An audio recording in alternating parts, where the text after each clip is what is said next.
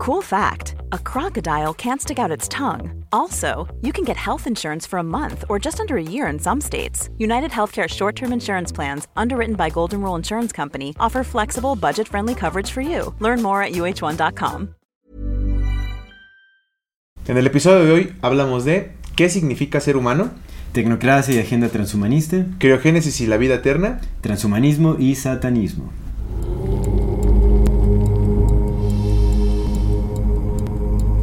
Bienvenidas todas las personas que nos ven y nos escuchan. Esto es Amor Fati. en la infinita brevedad del ser. Yo soy Aldo Acre. Yo soy César Jordán. El tema de hoy es transhumanismo, el ocaso del ser humano. Antes de dar inicio a este episodio, queremos recordarle a nuestra querida audiencia que si no se han suscrito a nuestro canal pueden hacerlo ahora. No se olvide darle clic a la campanita para que les llegue notificación cada que saquemos un nuevo video. Si les gusta lo que hacemos, por favor ayúdenos compartiendo nuestro contenido para llegar a más personas y así seguir creciendo. Toda retroalimentación es más que bienvenida, nos encantan sus comentarios, sugerencias e historias. Eh, no se olviden de seguirnos en todas nuestras redes sociales como AmorFatiMX y si tienen oportunidad de darnos un aporte económico, un donativo, lo agradecemos de todo corazón. Eso Muchas nos gracias. ayuda a seguir sosteniendo y a eh, seguir desarrollando este bello proyecto que es Amor Fati MX. MX. Muchísimas gracias por acompañarnos hasta este momento. Y también queremos recordar que eh, tenemos un grupo privado en Facebook de Comunidad Fati en donde eh, estamos solicitando constantemente la participación eh, de nuestra querida audiencia, nuestra querida comunidad para alimentar el programa de voces de la comunidad. Entonces, a todo, a todo mundo eh, los aceptamos por ahí, sean quien sean, infiltrados, este, cooptados, Illuminati, CIA, FBI. Bienvenidos sean. Masones que ya no nos van a invitar todos. Exactamente. Todos, todos, todos. Bien, que antes de comenzar queremos mandar saludos a nuestra querida comunidad Fati de YouTube, a Alex Ruiz, a Abraham Valdés, a Héctor Cruzado y a Diana Ortiz Vidaña. Un fuerte abrazo y un fuerte, un gran saludo. De TikTok, a arroba yo soy humano 2, a arroba e Bernal Díaz, a arroba democ y arroba Rosali Blanco 1. Un saludo. De Insta queremos enviar saludos a atma.757, a Oscar Raxo Reyes, a Aidelina Bello y a Geo San Garci. Y quiero mandar un saludo especial. Hoy que fui al gimnasio, dos amigos que conozco de ahí, y los saludo y así, nos saludamos. Me dicen, oye, yo te vi, ¿de dónde? En TikTok. y fue muy curioso, fue muy, muy curioso. Sí, sí, y queremos enviar un saludo especial a Mario y a Vanessa, que pues nos ven y van conmigo al gym y nos conocemos de eso y ahora resulta que también nos ven. Ah, nos qué siguen. chévere, pues un saludo. Un gran saludo, un gran saludo. Fue muy curioso, muy bonito. Vientos. Pues, aquí van unos saludos especiales también a aquellas personas que nos dan eh, eh, algún aporte económico, Muchas que nos dejen sus donativos. En realidad nos, nos ayudan muchísimo a seguir continuando con este programa. Le mandamos un saludo muy especial a Elizabeth. Elizabeth ya es, Elizabeth, Elizabeth. ya es un símbolo de, y patrocinadora casi. casi Elizabeth es nuestra este mecenas, es nuestra Muchísimas mecenas. Muchas gracias, Elizabeth.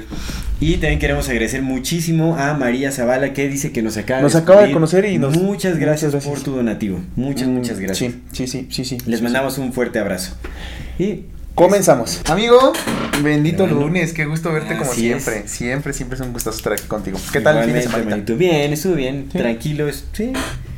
Sí, estuvo bien. Muy- ¿anduviste a los Estoy portales? Como, ando de los portales. Sí, portaleando sí, un ratito. Sí, bien. Ahí, este, pues con la familia. Bien. Sí, sí, bien, estuvo bien. chévere. Dominguito. Exactamente, un domingo tranquilo, el sábado no me acuerdo qué hicimos. Ah, fuimos a comer con, sí, con la familia, pues igual, familia. A gusto. Muy familiar Ah, el pues, fin de semana. Estuvo relax tu fin de semana. Sí, estuvo tranquilo. Qué bueno, bien, ya te lo merecías, canal. Después de tu quiebre emocional y. Ah, sí, pues sí estuvo. No, pero ya tiene rato. Ahí seguimos. Seguimos, hay un poco de, de, de confusión todavía, pero no, ya. Ya, ya, no, ya te veo. Sí, no, ese, ese, di- ese día sí te vi, te vi triste, pues hasta yo me agüité. Sí, pues imagínate los comentarios de Hasta TikTok la gente se agüitó. Que Cricoberto Martínez, que quién sabe qué decía. Sí, la, mucha gente se agüitó también. También la gente no, se no, pues un agradecimiento a toda la gente que mandó mensajes empáticos, la verdad, Sí, también. Y, sí, sí. Pues no se agüite, en realidad tampoco quería transmitir el, el, el agüite, fue. eh, eh, no fue intencional, ¿no? Pero pues es, es parte de ese proceso también de reestructuración interna, de soltar cosas y todo, ¿no? Pero fíjate, te- Seguimos te- en proceso. Es que es bien bello porque te veo más fuerte, güey. Pues ya, sí, o sea, pues es que uno ya sabe también. Sí. O sea, pues vas escalando de todas formas. Sí, o sea, pues sí vas, vas creciendo y, y ese, es, ese es lo bello, ¿no? Que siempre tenemos la oportunidad de tomar el aprendizaje de cualquier situación. Y eso pues también, Ujú. o sea, hubo que soltar muchas cosas, pero eso pues brinda más conocimiento, más sabiduría y, y está chévere, está bien.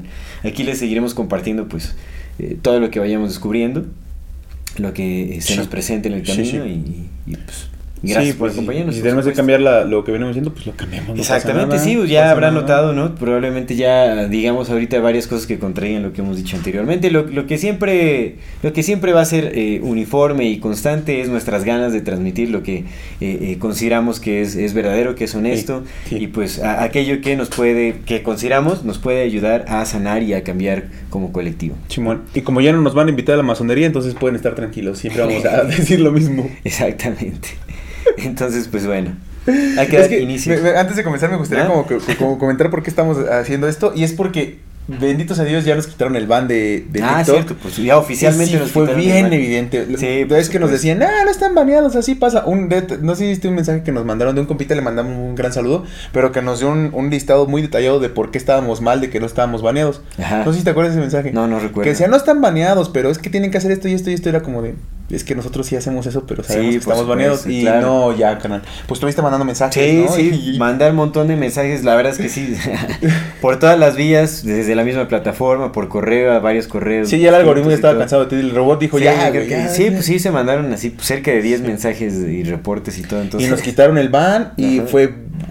Explotamos, explotamos. Sí, sí, fue muy notorio. Llegamos ya, muchas gracias a todos los que nos siguen. Ya estamos, ya tenemos supuesto. 150 mil eh, seguidores en TikTok. Casi muchas gracias a 160, todos. 157 Casi mil. 160, cierto. 157 Cierto, mil cierto. Y estábamos bajando, estábamos perdiendo Estábamos perdiendo suscriptores. suscriptores, así es. Sí, y y, estamos... sí. en YouTube pues, ya llegamos a 11.200. Muchas gracias también por eso. Muchas, Sí. muchas, Sí, muchas, cierto. Muchas gracias a todas las personas que nos comparten, que nos recomiendan con sus familiares, amistades, a los que nos van descubriendo y que se quedan Sí, y nos sí, siguen. sí. Muchas gracias. Sí, sí, sí. Y también gracias por su retroalimentación, gracias por sus comentarios. Todos, todos los leemos y todos, de todos aprendemos, de todos, de Por todos. supuesto. Muchas gracias. Y pues nada, este, este, este, este tema del, del chiste de los masones es porque como volvimos a explotar, benditos a Dios, o sea, volvimos a, a, a, viralizarnos en TikTok, pues fue justamente con un, un TikTok de masones, ¿no? De Y masonería, de de masonería. Baphomet Y- también. y del ¿Cómo les catolicismo y- muchas personas.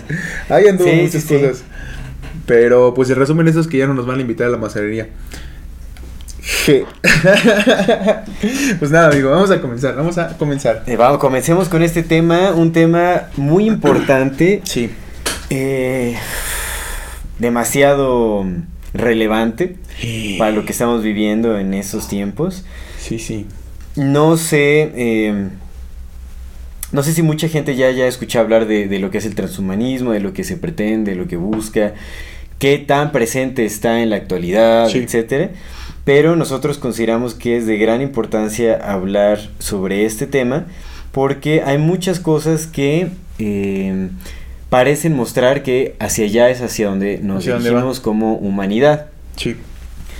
Entonces, pues es muy importante tratar este tema porque, eh, bueno, por lo menos en lo personal considero que sí es de relevancia colectiva, sí tenemos que eh, estar conscientes de lo que conlleva este camino que se está tomando inconscientemente, ¿no? Yo creo que podríamos decir que la mayoría de personas pues, simplemente estamos siguiendo el camino que se va trazando. Pues sin- es que sin tenemos que vivir, hacia dónde, ¿no? hacia dónde Estamos va. viviendo, amigo. Sí, exactamente, y también es, es como, como, ¿cómo explicarlo? O sea, pues de una u otra forma nos vemos obligados porque pues es, eh, eh, la tecnología ya es un requisito social, básicamente. Sí. Sí lo es. Si es que quieres también tener in- ingresos económicos, si quieres, pues, si quieres subsistir en este modelo social, la tecnología es un gran requisito y pues automáticamente nos va arrastrando hacia su propia agenda que parece ser que es transhumanista, ¿no? Entonces, pues, eh, antes de iniciar con lo que es el transhumanismo, pues sería bueno que analizáramos ¿Qué es ser primero qué significa ser un ser humano. ¿Qué es ser humano? No lo sé, honestamente. Es que por ahí- por ahí lo parte, resumir ¿no? en, que, en que no sabemos, hay muchas definiciones, muchas ideas de lo que es ser humano, pero definitivamente creo que algo, algo muy importante de la humanidad es la empatía, es eh, la conciencia de nuestra esencia espiritual, ¿no? Que es esa recognición de que hay algo más allá de la materia que forma nuestros cuerpos, como esta conciencia de, de que hay una especie de orden creador al que pertenecemos, que venimos de algo mucho más grande que nosotros, Em, pero definitivamente creo que tiene mucho que ver con... em, pues no sé con qué tenga que ver. Es que es bien complicado. Es compli- es, que es es complicado complicado. porque, por ejemplo, Sí, si tú conoces a una persona que no crea eso, no deja de ser humano. Sí, por supuesto. Solo no cree eso, Solo no crees eso, sí, claro. ¿no? Entonces es como, ajá, ajá, ¿qué es? Sí, en realidad es, Es que, y es que al ser tan difícil poder concretar lo que es ser un ser humano, eh, pues nos vuelve muy vulnerables para poder adoptar cualquier tipo de creencia y cualquier tipo de agenda que se pueda beneficiar de, em, Mm, de esta ausencia de certidumbre, ¿me entiendes? Cuando no sabes que eres un ser humano y... Porque es difícil definirlo, es difícil eh, encerrarlo en una idea, porque al final también si hablamos de, de que, pues, el- el- ¿no? Si, si tomamos en consideración la idea de que el, universo es mental, de que todo es conciencia, de que la materia es irreal, etcétera, pues esto favorece muchísimo a la, agenda transhum- transhumanista. Porque entonces cuando hablas de que, de que pues, si la humanidad tan solo es como un reflejo de una conciencia mayor, entonces pues pierde completa relevancia la, la corporalidad del ser humano. El cuerpo viene siendo como materia extra y necesaria, ¿no? Si sabes que pues tu conciencia, o bueno, lo que realmente eres va más allá de- del cuerpo humano. Sí. Entonces, creo que hay, hay es que ese es uno de los argumentos del por transhumanismo. supuesto, por Ese- ese supuesto, justo ese por mismo supuesto, que por eso lo estoy diciendo, Sí, sí, porque sí. hay que tener mucho cuidado entonces con lo que creemos que es Está o lo que definimos que es un, un ser humano, porque si lo si decimos que es nada más una proyección de una conciencia, entonces pues No pasa nada. No Sí, pasa sí. nada y no hay verdaderas consecuencias con lo que pueda llegar a Y es que y también si lo ves como yo me refiero mucho a mi cuerpo como este avatar, ¿no? Siempre bueno, no siempre, pero me refiero mucho a él como eso, como el avatar que habitamos. Fíjate, y si lo ves como ese avatar, está Qué cabrón. bueno güey. que mencionas esa palabra, porque al final, o sea, esa idea del avatar ha sido muy, pero muy, muy eh, promovida en la actualidad, pero muchísimo. La idea del avatar, de que la conciencia es trasladable, de que eh, el cuerpo es tan solo un vehículo y todo eso es, es algo que ha sido muy promovido y que se está arraigando muchísimo en, en las mentes del colectivo. eh. Sí, es que mira, yo, yo quería esta reflexión darla en otra parte, pero creo que es importante como mencionarla aquí para poder, para ver qué fregados esto de ser humano, porque mira, a ver, en el metaverso lo que se está haciendo es que... eh, no, mejor te lo de esta reflexión te lo hago más adelante, ya que ya que hablamos un poco del transhumanismo. Oh. Pero, es que sí, es, No, sí, sí, es- sí, mejor te que hablemos un poco del transhumanismo, para no... Porque va, va a haber personas que nos estén escuchando que no sepan qué es el transhumanismo, entonces vamos, vamos por partes. Vamos por partes. Pero a ver, eh, es que esto del avatar te digo porque pues a fin de cuentas si somos este ser eterno e inmutable que está ahí observando todo y caemos en esta, pues no sé, de, de pronto un- una especie de, de liberación o de, de- iluminación es entender que, que aquí no hay nada, ¿no? Que este cuerpo no es y sin embargo es. Entonces, de pronto eh, es eso, si, si hemos estado aquí un montón de veces porque pues hay vidas pasadas y vamos a estar aquí un montón de veces porque hay vidas futuras, ¿qué tanta relevancia puede tener esta envoltura? Esta, esta en específico y esta en particular, ¿no? En, en un sentido general de una eternidad vivida. O sea, ¿qué tanta importancia podría tener este cascarón en el, este avatar? Es que es justo eso, este avatar que ahorita habitamos, ¿qué tanta importancia podría tener en, el entendimiento de que pues somos un ser que está supra esto, ¿no? Suprahumano, beyond that, beyond this. Pues es que ya desde el desde que mencionaste la palabra avatar ya me, ya me surgieron muchísimas dudas también. Porque te digo, cualquier idea que es así de promulgada es Ujú. tiende a ser con propósitos de manipulación, de generar creencias muy posiblemente falsas en la gente. O sea, al final todo lo que estamos diciendo de que creemos, ¿no? De que hay, hay siguientes vidas, de que vamos cambiando a nuestra Sí, conciencia, sí, sí. distintas formas y todo. sí, sí, sí. Pues creemos en ello porque tiene sentido, o sea, podría tener cierta lógica, pero podría no ser también. Entonces, ¿por qué la audiencia te vio? Porque eso te digo, o sea, puede tener otra explicación. Incluso cuando hablamos de vidas pasadas, hablamos de que también tiene muchísimo sentido el, em, cuando hablamos de un campo de la conciencia que almacena toda la información a vida y por haber del Sí, universo. sí, sí, sí. En donde justamente cuando accedes a este campo, pues posiblemente puedas también cruzarte con información de alguien más, de alguna vida de alguien más que tiene cierta conexión o relevancia con, con tu vida actual. O sea, simplemente estás navegando en, en otras, en, en dimensiones en donde accedes a cierta información, que no quiere decir que sea una línea directa tuya, sino simplemente Es que es hay muy- es que alguna es especie curioso, de conexión, pero no quiere decir que sea como una línea de reencarnación, es decir, sino más bien es como este inconsciente colectivo en donde accedes sí. pues a la vida de alguien más a través de una persona y ya, Sí. simplemente es. Es que, es que es muy curioso porque justamente el, el tema del transhumanismo es, para entender esto del ser humano, uno de los tópicos más eh, como importantes es precisamente que no existe un alma, que todo está aquí y que esto que está aquí se puede descargar en otra cosa y convertirte en eso, ¿no? Entonces, el, el tópico principal del transhumanismo es justamente eso, que no existe un alma y como no existe un alma, entonces todo es conciencia, conciencia que está almacenada en el cerebro, entonces se puede descargar y se puede transferir a otro cuerpo.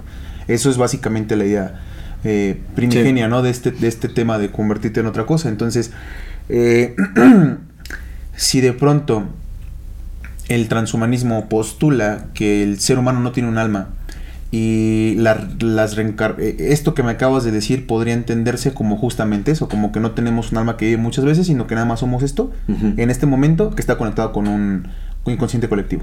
Porque eso lo, lo sabemos más que de sobra, ¿no? Que el Sí. inconsciente colectivo es real. Sí. Pues eso sí lo traemos ya como. Pues Sí, ahí de- está, de, de ahí hecho se utiliza para muchas formas. O sea, si no fuera real, no se utilizaría en propaganda. Sí, se no nos manipularían por ahí. Simbolismo, justo. por supuesto. Entonces, eh, precisamente es eso.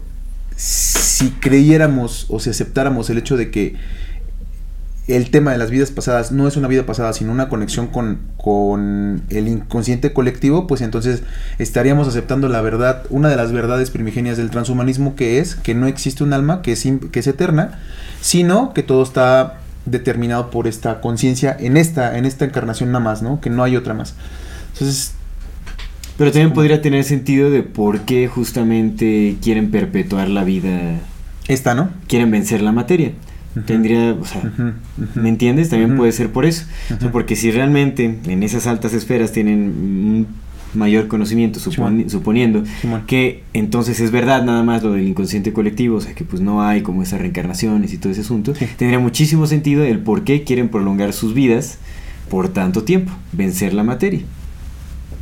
Sí, no lo sé. sí te entiendo, sí te entiendo. sí. Pero a la vez también es extraño porque pues al- han- se han desarrollado eh, tecnologías que permiten, o sea, que congelan la materia o el avatar, digamos, Sí. congelan la materia para eh, cuando haya acceso a, a tecnologías para traer de vuelta la conciencia que poseía ese avatar, digamos, Sí. o sea, t- traerlo de regreso. O sea, no sé, es- hay, hay como hay contradicciones ahí, hay como... Es complicado, honestamente es complicado. Mira, yo sí, yo sí podría, o sea, bueno, no sé, algo me dice que la reencarnación sí es... Es cierto. Sí es cierta, ¿no? O sea, pues ha habido casos de, de personas que recuerdan, pero es que esa es otra cosa. Es que te- ambas podrían ser Ciertas, verdad. sí. O sea, porque puede ser una persona que recuerde, no, o sea, una vida pasada, pero tal vez simplemente está accediendo a las memorias de alguien más y las adopta como suyas. O sea, no sé. Sí. Puede ser algo así Sí, sí. también. O sea, no lo descarto, Que, pero. que también, eh, no sé, hay, hay que escuchar a, a- a todos, ¿no? Por lo que te decía de, de tu libro de Food is Medicine, como de qué es esto de, de qué sí es real y qué no es, no es, no es real, ¿no? Porque a mí me queda claro que hay conocimientos que a mí me han llegado, que, que he leído de libros incluso, que, que pues yo siento muy reales, ¿no? Como lo de Food is Medicine, que la comida sí, Sí. es la medicina, o sea, honestamente sí lo es. Si comes mal, pues vas a estar enfermillo, Sí, y si comes chido, seguramente van a llegar cosas, pero pues las vas a recibir más fuerte. Sí. Eh, yo re- le estoy leyendo a René Guénon. Lo voy a leer más porque tengo mucho, mucho ahí. Y siempre lo digo, pero eh, ahí lo, lo- lo poco o mucho que he leído de René Guénon está esta parte de justamente donde eh, los metafísicos no niegan a Carl Jung, pero ven a Carl Jung o a, ella, a este idea del inconsciente colectivo como muy humano. Porque justamente lo dividen, ¿no? Como los pequeños misterios, que son los que hacen referencia al ser que somos, y los grandes misterios que ya van más allá de este ser y que ya tienen, con, tienen que ver con estados suprahumanos que nos rebasan por mucho. Sí. Entonces, ah, ahí también hay como mm, este juego, ¿sabes? De, de sí o no. Y todo esto que estamos platicando, pues tiene que ver con el hecho de qué es ser humano. Sí, por supuesto. Pues es que Sí. se tiene que analizar, ¿no? O sea, porque si hay un alma que eh, que conserva su identidad vida tras vida, tras vida, tras vida, entonces hay muchísima importancia en el porvenir de las cosas. O sea, estamos hablando de que eh, la humanidad consta de una esencia eh, específica, ¿me entiendes? Pero bueno, es que no, sería exclusivo de la humanidad, en realidad no sé, o sea, pues aplicaría también para cualquier otro animal, porque al final la idea de la reencarnación, no, o sea, se supone que en vidas pasadas hemos sido minerales, hemos sido plantas, hemos sido... Pues no se supone, físicamente lo hemos sido. O sea, eso, eso me queda más claro. Lo que te decía, te mueres y el cuerpo se descompone y se hace otra cosa. Sí. Y eso lo vemos. Sí, Eso lo vemos con nuestros ojos. No, pero hablar de pasado quiere decir que, o sea, pues es que es lo que, vamos a hacer lo que nuestro cuerpo se convertirá. Pero lo hemos ido, lo hemos ido porque... Sí, esto, tomando en cuenta que la reencarnación es... No, y te digo, pensemos nada más en materia. Vamos a dejar un ratito el, alma de lado. Ah, bueno, nada más de dónde venimos y cómo claro, pues, el acto de la procreación. Tu madre comió cosas de la tierra para que tú estuvieras ahí. Sí, por Porque tú naciste en una flor de loto, ¿no? Se lo te platicamos. Pero, sí, sí, pero mi madre también, ¿sabes? Mi madre también comió cosas de la tierra y también mi madre fue tierra. Sí, y incluso todo eso. sí, sí, sí, desde principios biológicos. Al menos, o sea, materia pura, nuestros átomos han sido todo. Sí. Y tenemos aquí 13.800 millones de años de lo que nos han dicho que es. creyendo en esa parte, ¿no? De que el universo tiene esa edad al menos hemos estado aquí un ratote. Pero de que hemos sido tierra y piedra y colilla de zapato, y digo colilla de cigarro y suela de zapato, pues sí. Y lo vamos a volver a hacer también. Físicamente, materialmente. Y no sé, a mí, a mí me da la impresión de que hay tres cosas en este. Es que yo, tengo esta intuición, certeza, no sé cómo llamarla, amigo, de que hay muchas cosas que se sostienen en, en tres, en trinidades muchas, ¿no? Como el amor, el respeto y la responsabilidad, eh, el alma, el cuerpo y la mente. Entonces, eh, una de ellas considero yo, considero, porque no quiero decir consideraba, ¿no? Pero pues también hay que ponerlo en duda, todo hay que ponerlo en duda, pero considero que tienes un cuerpo, ¿no? Tienes una energía que mueve ese cuerpo, o sea, eres materia, eres energía, la materia no existe porque pues lo hace la energía, pero eres materia y eres energía. Y yo considero que la tercera cosa que tampoco ni se crea ni se destruye, pues yo sí considero que es el alma como esta unión de la sí, sí, Sí, sí, puede ser. O sea, en realidad sí. Te digo, o sea, pues yo ya ahorita no estoy descartando nada ni tampoco estoy tomando nada como por absoluto porque al final, pues, solo a través de la experiencia directa es que se pueden saber cosas. Ahora, lo que sí me he percatado es que definitivamente hay algo que trasciende el cuerpo humano. O sea, definitivamente cuando tienes experiencias de viaje, de viaje astral o tienes, sabes, como conexiones psíquicas con otras personas y todo eso, pues te das cuenta de que pues, realmente la conciencia, sea, la conciencia no habita en un cuerpo, sino parece ser que el cuerpo habita una conciencia.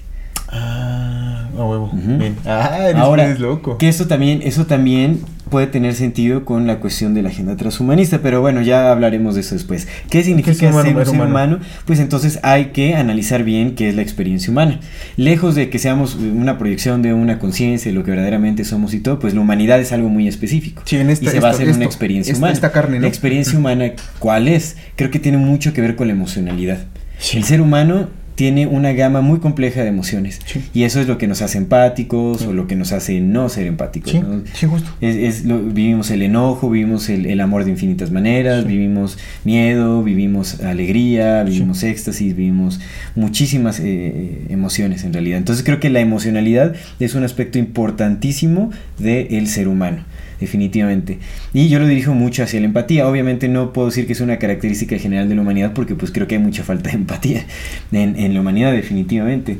Aunque siento que debería ser una cualidad que en la que nos deberíamos estar enfocando en este momento para... ¿Ser empáticos? Ah, que también es algo que los, los transhumanistas hablan que supuestamente a través de todas estas tecnologías que se están desarrollando vamos a ser más empáticos. Obviamente te, te, lo venden muy bonito, ¿no? Ahorita vamos a hablar de eso, pero realmente pues el transhumanismo te lo venden como algo uf, como una utopía de la humanidad. Sí, sí, sí. ¿no? Fíjate que, justo, eh, pues yo te lo he dicho muchas veces, ¿no? uno de los entendimientos más grandes y más profundos a los que llegué por mi cuenta, que eso es lo que te decía, que hay cosas que, que yo sí siento que son reales, al menos en mi perspectiva, ¿no? Que nadie me enseñó y que nadie me implantó. Y es una de ellas es este entendimiento de que somos seres emocionales antes que racionales. Primero sentimos y luego ya enseguida, si quieres el segundo siguiente inmediato o el microsegundo, ya piensas. Pero primero sientes, primero experimentas esa emoción de algo, ¿no? Eso que estás diciendo. Entonces, Pues sí, yo sí, quizás sí sea el tema de la emocionalidad. Hay, hay una cosa que yo creo que fundamentalmente nos hace humanos, yo, yo creo, ¿no? Y ese es el lenguaje, la palabra. ¿Por qué? Te voy, te voy a decir por qué, porque creo eso. Porque, pues en todo nos parecemos a los demás animales. Somos animales, Sí. somos nuestros hermanos animales. Eh, antes se creía, o muchas veces se ha dicho, que lo que nos hace diferentes es nuestra capacidad de raciocinio, ¿no? Nuestra capacidad lógico-matemática. Que eso es como que lo que es único de nosotros, pero no es cierto, güey, porque los cuervos, lo vimos con Tesla, los cuervos recuerdan, los cuervos te reconocen, los cuervos Sí, dicen, ay, tal pinche Tesla, le vamos a dar sus putazos. Sí, tienen sentido de organización, de planificación. Saben contar, saben sumar, saben restar, saben hablar. ¿no? Entonces, nuestro, nuestro cerebro lógico-matemático no es, porque pues lo compartimos con los primates. Entonces no es ese lo que nos hace un- lo que nos hace diferentes. También se decía que es nuestra capacidad de ser conscientes de que somos y estamos aquí. Pero pues los elefantes se reconocen en un espejo. Sí. Y que tú te reconozcas en un espejo, eso te hace... Es un yo. Tú sabes que eres un yo. Quién sabe cómo interpretes tú tu yo en- con respecto a un universo, pero tú sabes que eres un yo, por tanto sabes que eres y estás. Eso es reconocerse en un espejo. Entonces tampoco es eso lo que nos hace diferentes. Luego nuestra capacidad sexual, ¿no? Que lo disfrutamos. Pues los delfines violan. los delfines Bueno, y violan. también, no y solo eso, pero también disfruten. Sí, entonces hay muchos animales que lo hacen. Entonces, pues, ¿qué es lo único que nos hace diferentes, no? Sí. Entonces, yo pensando así en esto, me di cuenta, eh, tal vez porque me dedico a esto, pero yo me di cuenta que lo único que nos hace diferentes del resto de nuestros hermanos animales es el hecho de que nosotros hacemos palabra. No, nos, no que nos comunicamos, porque todo el universo comunica. Absolutamente todo el universo se comunica. Pero nosotros tenemos esta capacidad bien específica de generar signos, ya sean hablados o escritos, de generarles un significado a ese signo, compartirlo, que un otro lo reciba, lo interprete, lo traduzca, te lo regrese para que en un camino continuado de ida y venida de esos símbolos y significados le generen una realidad a algo y entonces se pongan de acuerdo y creen en conjunto. Creo yo que lo que nos hace a nosotros básicamente humanos es nuestra capacidad de hacer palabra. Palabra Sí, sí como tiene, tal. sí tiene sentido.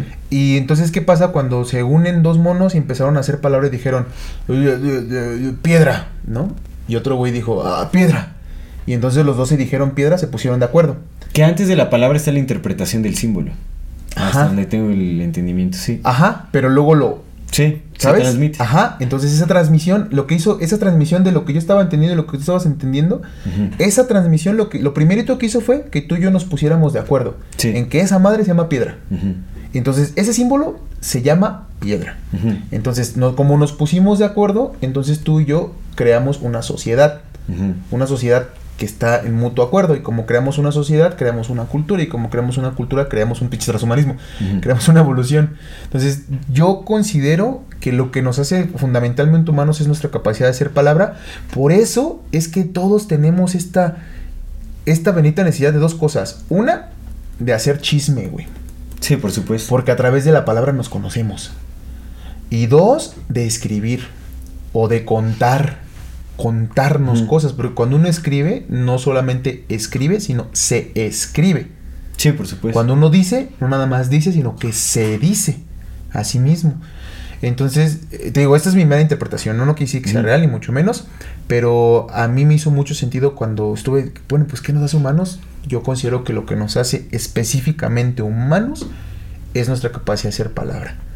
Pero esa capacidad de ser palabra viene determinada desde algo mucho más primigenio, que es lo que nos hace ser universo, que es la emoción.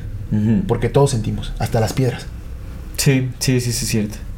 Que, que, o sea, sí, sí entiendo lo de la palabra, que, bueno, también podría ser que solo sea cuestión de tiempo para que otros animales también desarrollen la, Pues sí. la palabra. Hasta ahora sí es algo muy Nuestro, único del, del muy ser nuestro. humano, por supuesto. Simón. Y de la emocionalidad, pues todos los animales también Todos. tienen emoción. Bueno, Todos. Todos. Sí, prácticamente todos. todos. Bueno, no sabemos insectos, por ejemplo, no es Seguro, difícil analizarlo, sí. pero seguramente tienen a su a su escala, en su contexto este, específico, seguramente desarrollan algún tipo de emocionalidad, por supuesto. Sí, yo, yo, o sea, bueno, yo siento eso, ¿no? Intuitivamente, pero tal vez, ¿no? O sea, lo que nos, lo que también eh, sea único del ser humano es la complejidad de su desarrollo, de su, de su propio camino, la complejidad. Porque si nos damos cuenta, o sea, pues la capacidad de comunicar, podemos decir que tenés una especie, hay, hay, lenguaje entre, entre ciertos animales, comunican sonidos, emiten, entienden ciertas cosas, se ve cómo se comunican, cómo logran cosas a través de la comunicación, y pues eso es un, es un lenguaje, cada animal tiene también como que su, su propio lenguaje. No tan desarrollado, por supuesto, no hacen palabra, no, tal vez no este no es que por eso fue muy no lo transmiten de la, de la misma manera exactamente. Con la palabra no la comunicación. Todo el universo se comunica. Sí por eso te digo que tal vez sea solo cuestión de tiempo en que se desarrolle. sí puede ser sí puede ser sí puede ser. es, bueno si es que también se sí, lo, si les damos humanidad, si les damos tiempo carnal sí. Exactamente. Creo que tiene mucho que ver con la complejidad de hacia dónde llevamos las cosas. Es lo que nos hace como como únicos, ¿no? O sea, la profundidad a la que hemos llevado las cosas. O sea, que, eso, que somos, lo que somos, pues. O sea, ¿qué nos hace humanos, ser humanos? Ajá, la complejidad. A mí se me hace lógico ese pedo. O sea, que, que, que, lo que nos haga humanos sea ser humanos, a mí me, me hace más muy lógico. Ya, ya, ya. Sí. ¿Sabes? Sí, sí, sí. Como esta idea de que es Dios, es. Sí no tiene una no tiene un algo es, en realidad sí es, es como una pues una esencia es porque son muchas cosas las que podrían hacernos únicos. Sí. Como cualquier otra especie. Sí. No pero qué significa ser humano es una pregunta complicada no obviamente no creo que alguien tenga una definición ya absoluta. Seguramente es un debate que está súper abierto y justamente se abre cuando te enteras del, del transhumanismo. del transhumanismo. Porque entonces si se aplica el transhumanismo, ahorita vamos a hablar de, qué es realmente el transhumanismo, si se aplica el transhumanismo a la humanidad, ¿dejamos de ser humanos? Porque también tiene el, ser humano tiene que ver con su biología, como con estas... Eh, como con esos principios o limitantes eh, biológicos o, o, no. O no. ¿No? O la humanidad tiene que ver justamente con capacidades de interpretación, con hacer palabra, con, eh, ¿sabes? Como con, con aspectos no tangibles o con aspectos tangibles, o la unión de ambas. Oh, ¿No? O sea, es, lo que tenemos que ver. Porque creo que también em, el ser humano tiene mucho que ver con la experiencia específica de la humanidad, como con el esfuerzo, con el aprendizaje, con la evolución, la creación de herramientas, el contacto con la naturaleza. Yo siento que eso nos hace específicamente humanos. Es que, es que, es que justo eso que estás hablando, amigo, es que ese es el tema del debate justamente con el transhumanismo, porque, ok, a ver, dices, bueno, nuestra biología no es humanos, ¿no? Pero, ¿qué pasa con la gente que nace con sin un brazo o que lo pierde, ¿no? O gente que no puede caminar, ¿sabes? Todo ese tipo de cosas. Ese es el debate, el de, ok, entonces no es humano. es como, pues es que sí es humano, güey. Entonces la biología no determina lo que es humano, ¿no? Eso es como de, ay, verga. no, pero, pero digamos que, que ciertos accidentes o, digamos como a, Malformaciones. anomalías este, al nacer y todo eso, eh, no te priva de, de, todo lo demás, ¿me entiendes? o sea, en qué, más bien habría que analizar hasta qué punto dejas de ser humano. Es que ese, es como este tema del, del barco de Teseo. Que esa es, justamente la, la, que utilizan, esa analogía la usan para el barco de Teseo. Que dice, ok, a ver, de Teseo, no, no sé quién chiste, de Odiseo, perdón, el que se fue a, Ítaca, ¿no? Con la Odisea y ese pedo. Entonces el vato pues tiene su barco y lo que dicen es, ok, tienes el barco, pero al barco le das mantenimiento, entonces de pronto le quitas una tabla y de pronto le quitas otra y de pronto le quitas un tornillo y de pronto le quitas tantas cosas y pones nuevas que cuando quitaste todo lo que era original sigue siendo el mismo barco, ¿Sabes? Hmm. Esa es como la pregunta que se hace, es como el ese, este cuestionamiento que estamos haciendo filosófico es ese mismo. Entonces creo que tiene mucho que ver también con la identidad. Tal vez dejas de ser humano hasta que pierdes por completo la identidad. Eso tiene mucho sentido con, los, por ejemplo, los psicodélicos, que te muestran justamente hmm. eso, el rompimiento de la barrera de la identidad con algo y entonces te ves como un todo. Sí, exactamente. Pero entonces, Nisargata y esos compas ya no eran humanos. Sí, o sea, el nombre Nisargadatta sigue siendo un humano, por supuesto. Pero el hecho de que haya reconocido que es algo más, pues simplemente. Pero ya no, ya es no, aquello que lo presencia todo. Ya no, no, ya no Nisargadatta sigue siendo Nisargadatta, o sea, pues es un cuerpo que se mueve y que fuma y que hace madres y... Pero es que lo decía, güey, él, él, es que lo que decía, él decía, güey, pues es que yo no soy nada de eso, tú me ves porque esa es tu experiencia, pero yo no soy nada de ese pedo. Entonces ahí entro, este, Sí, digo son porque digamos, que ya era como una especie de canal a, través de, del cual el silencio se comunicaba. Sí. Pero también habría que analizar. Eres un perro, en, mano, en- realidad, en realidad no sabemos. Es que mira, ya, ya hasta he dudado de aquellos que se dicen iluminados. Sí, o sea, sí, pues sí. es que no, te digo, no puedes saber qué es real. O sea, claro, o sea, hay corazonadas y hay cosas que Ajá. podemos sentir. Y si no, es que tiene todo el sentido del mundo. Digamos, Nisargadatta hasta ahora todavía me sigue dando mucho sentido, Ajá. por supuesto. Porque cuando vives el silencio, cuando estás ahí, hay algo muy acogedor dentro del silencio, algo que es muy real, que no necesariamente te hace ser ajeno a todo lo que vives, no te hace indiferente, no te hace frío, no te hace cruel, no te, o sea, sino todo lo contrario, o sea, hay algo que, que te hace enamorarte de la vida y de cada aspecto de ella, entonces eso me parece muy honesto y creo que Nisargadatta buscaba a la gente a que se orientara hacia... ¿Ah, sí? Bueno, no lo buscaba, sino más bien la gente lo buscaba a él para que solo se expresara de esa forma, digamos, ¿no? Como lo Sí, que sí. percibimos como su identidad. Simón. Pero entonces, eh, tal vez ni siquiera tenga tanta relevancia entonces el hablar de que es Ser ser, humano. humano.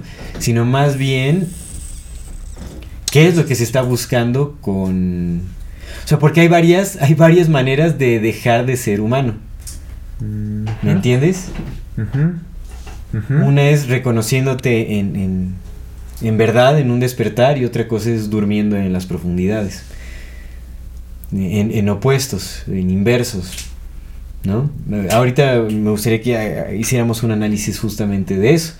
Porque pues sí, o sea, no, ¿qué, qué es lo, qué es lo que decíamos? Ahorita vamos a explicarlo, supongo, más. mm, ¿no? Ya voy a ser de esos desesperantes, ¿no? Que sí, más adelante, más adelante, más adelante. Es que la banda bueno. quiere, quiere que, que hablemos de todo a los primeros cinco minutos. Es cuando dicen, no, ya, pues que llevo cinco minutos escuchándolos, pues es. Pero carnal". creo que tiene mucho que ver, ¿no? O sea, es como el... Sí, es o, complicado. o tratar. despiertas en Dios o duermes creyendo que eres Dios. Creo que de eso se va a tratar mucho lo, lo- de lo que es el... Ah, el transhumanismo. Creo que tiene mucho que ver, creo que hacia eso se dirige, porque tal vez ni siquiera se trate tanto de preservar a la humanidad, la humanidad tendrá que evolucionar, e incluso nuestras Sí. mismas habilidades, de nu- nuestro potencial psíquico, de la conciencia, nos, nos llevará a, a utilizar el mismo cuerpo humano, pero de una forma distinta. Tal vez de una forma natural, siguiendo como los principios de la naturaleza, de aquello que es apegado a, a- a lo que puede ser Dios. No me, no me refiero a ningún Dios eh, atenido en, en conceptos religiosos, o en, Sí, sí, en una ideologías, en, en una identidad, sino Dios como eh, eh, aquello que, que, que vive en aceptación de sus propios ritmos, de yo qué sé. ¿no? Que solo es. ¿no? Exactamente.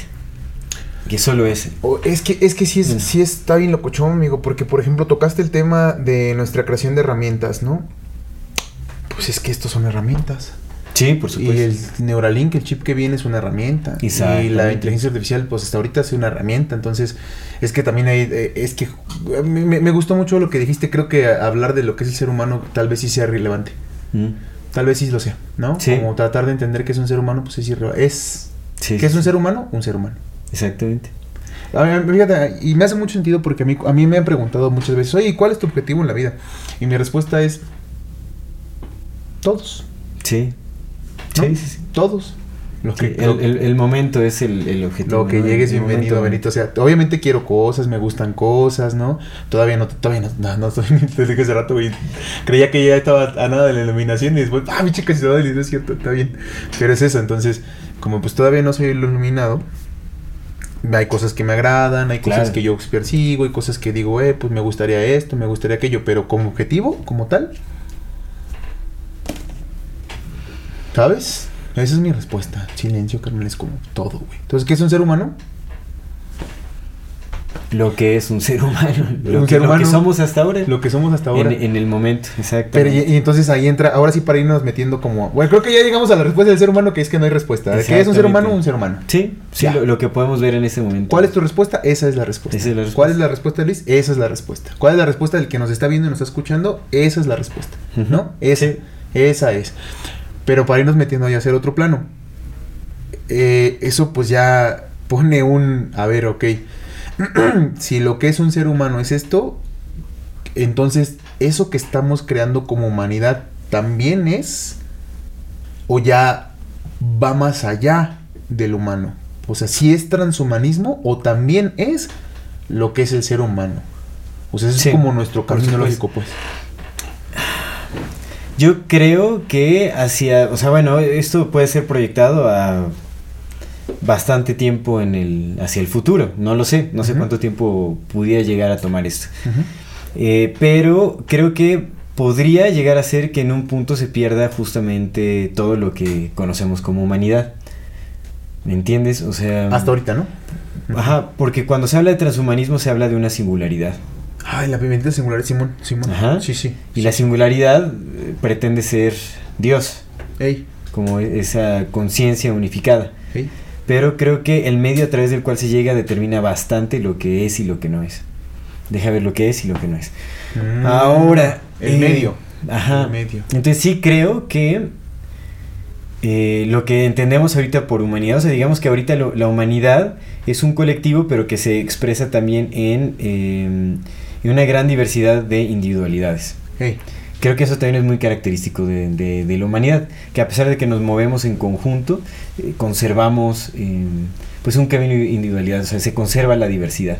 Y siento que la diversidad es importantísima de conservar, por muchísimas razones. Pues la naturaleza nos lo muestra, ¿no? Exactamente. Ahora, siento que sí se puede llegar a una unidad de conciencia, pues sin perder la, la diversidad eh, o la individualidad de, de cada quien, por supuesto.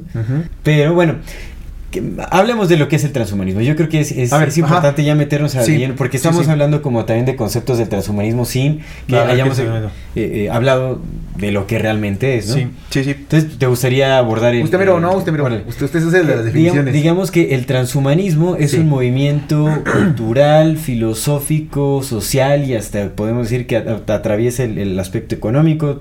Todo, global. todo. Entonces, digamos, es un movimiento cultural porque la cultura lo envuelve todo. Entonces, un movimiento cultural, filosófico también, que eh, pretende la mejora de la condición humana, eso es muy importante, la condición humana, porque ¿cuál es la condición humana? Pues todo lo que tiene que ver Sí, con sí. la humanidad. Que te vas a morir. La que pretende la mejora de la condición humana a través de adelantos y avances tecnológicos, bueno, adelantos eh, científicos y tecnológicos, y esto abarca el aspecto físico, biológico, bueno, físico, biológico, psicológico, este, mental. ¿No? O sea, abarca todos los aspectos del ser humano. O sea, Sí. podríamos decir que eh, cuerpo, mente y espíritu. O cuerpo, mente. No creo que el espíritu, pero sí cuerpo, cuerpo y mente. Cuerpo y mente, pero es que sí atraviesa un poco. lo- Bueno, no creen realmente en el en transhumanismo, no se toma en cuenta el, El espíritu. eh, el espíritu en sí. Pero sí tiene que ver como con el aspecto psicológico y tiene que ver con el aspecto físico y biológico. Sí, sí. Entonces, es mejorar la condición humana en esos aspectos a través de la tecnología, de la ciencia, Simón. ¿no? Etcétera. Sí. Ahora, Sí, ir más allá del ser humano que somos exactamente, ahora, que es el trans, el- la trascendencia, es como Que también llaman el- posthumanismo. O sea, después del humano. Es que es como una, una ramificación del exactamente, es el Ok. posthumanismo. Sí, o sea, es como ya. El transhumanismo supongo que es una transición y el Mm. posthumanismo ya es, Ok. El, es la, la agenda completa, supongo, ¿no? O sea, yo qué sé. Pero así suena. Oye, antes nada más de continuar, creo que tocaste un punto muy importante que me gustaría eh, analizar en este momento. Y es que esto de la condición humana me abortó así como pum. Pues es que no, no, no es exclusivo humano, ni mucho menos. Pero una de las cosas, de las más importantes, creo yo, que nos da nuestra condición humana es el hecho de que nos vamos a morir. Creo que eso, Ah, eso le da es un importante. sentido bien amplio a todo, güey. Le da sentido en verdad a nuestra vida. El hecho de que saber que vamos, que somos mortales. Sí, sí, eso es, eso es te un punto quitan muy eso importante. y entonces sí, eres transhumano. Porque ya no te vas a morir, ya eres otra cosa. Tú ya eres un ser inmortal. Entonces, ahorita lo vamos a platicar más Sí. a fondo, pero me brotó ahorita que hablaste de la condición humana. Es que mucho de la condición humana, mucho, Sí, viene del hecho de saber que nos vamos a morir. sí, por supuesto. Sí, definitivamente. Sí, Pero también de la diversidad de experiencias que vivimos. o Sí, sea, sí, sí. Porque sí, algo, e- esto es bien interesante. Eh, el transhumanismo utiliza mucho como argumento, eh, te digo que realmente lo pintan muy bonito, Sí. utiliza un argumento muy similar a lo que aspira el budismo, por ejemplo, a lo que aspira el taoísmo, a lo que aspiran mu- muchas ramas místicas, que es la trascendencia del sufrimiento. El transhumanismo pretende aliviar al humano de todas las enfermedades, de, de todas las asperezas emocionales, O sea, de todo el sufrimiento, de- del enojo, de la tristeza, de, ¿me entiendes? De la desolación. Eliminar todo el sufrimiento humano. Que, pues al final, ¿cómo eliminas el sufrimiento humano? Pues cuando eliminas todas las emociones humanas. Sí, sí, sí, sí, ¿no? sí. Entonces, por eso es lo que te decía, que realmente hay que tener mucho cuidado con eh, la bastardización o el, el abastardamiento de, de- de las filosofías orientales en Mm. Occidente.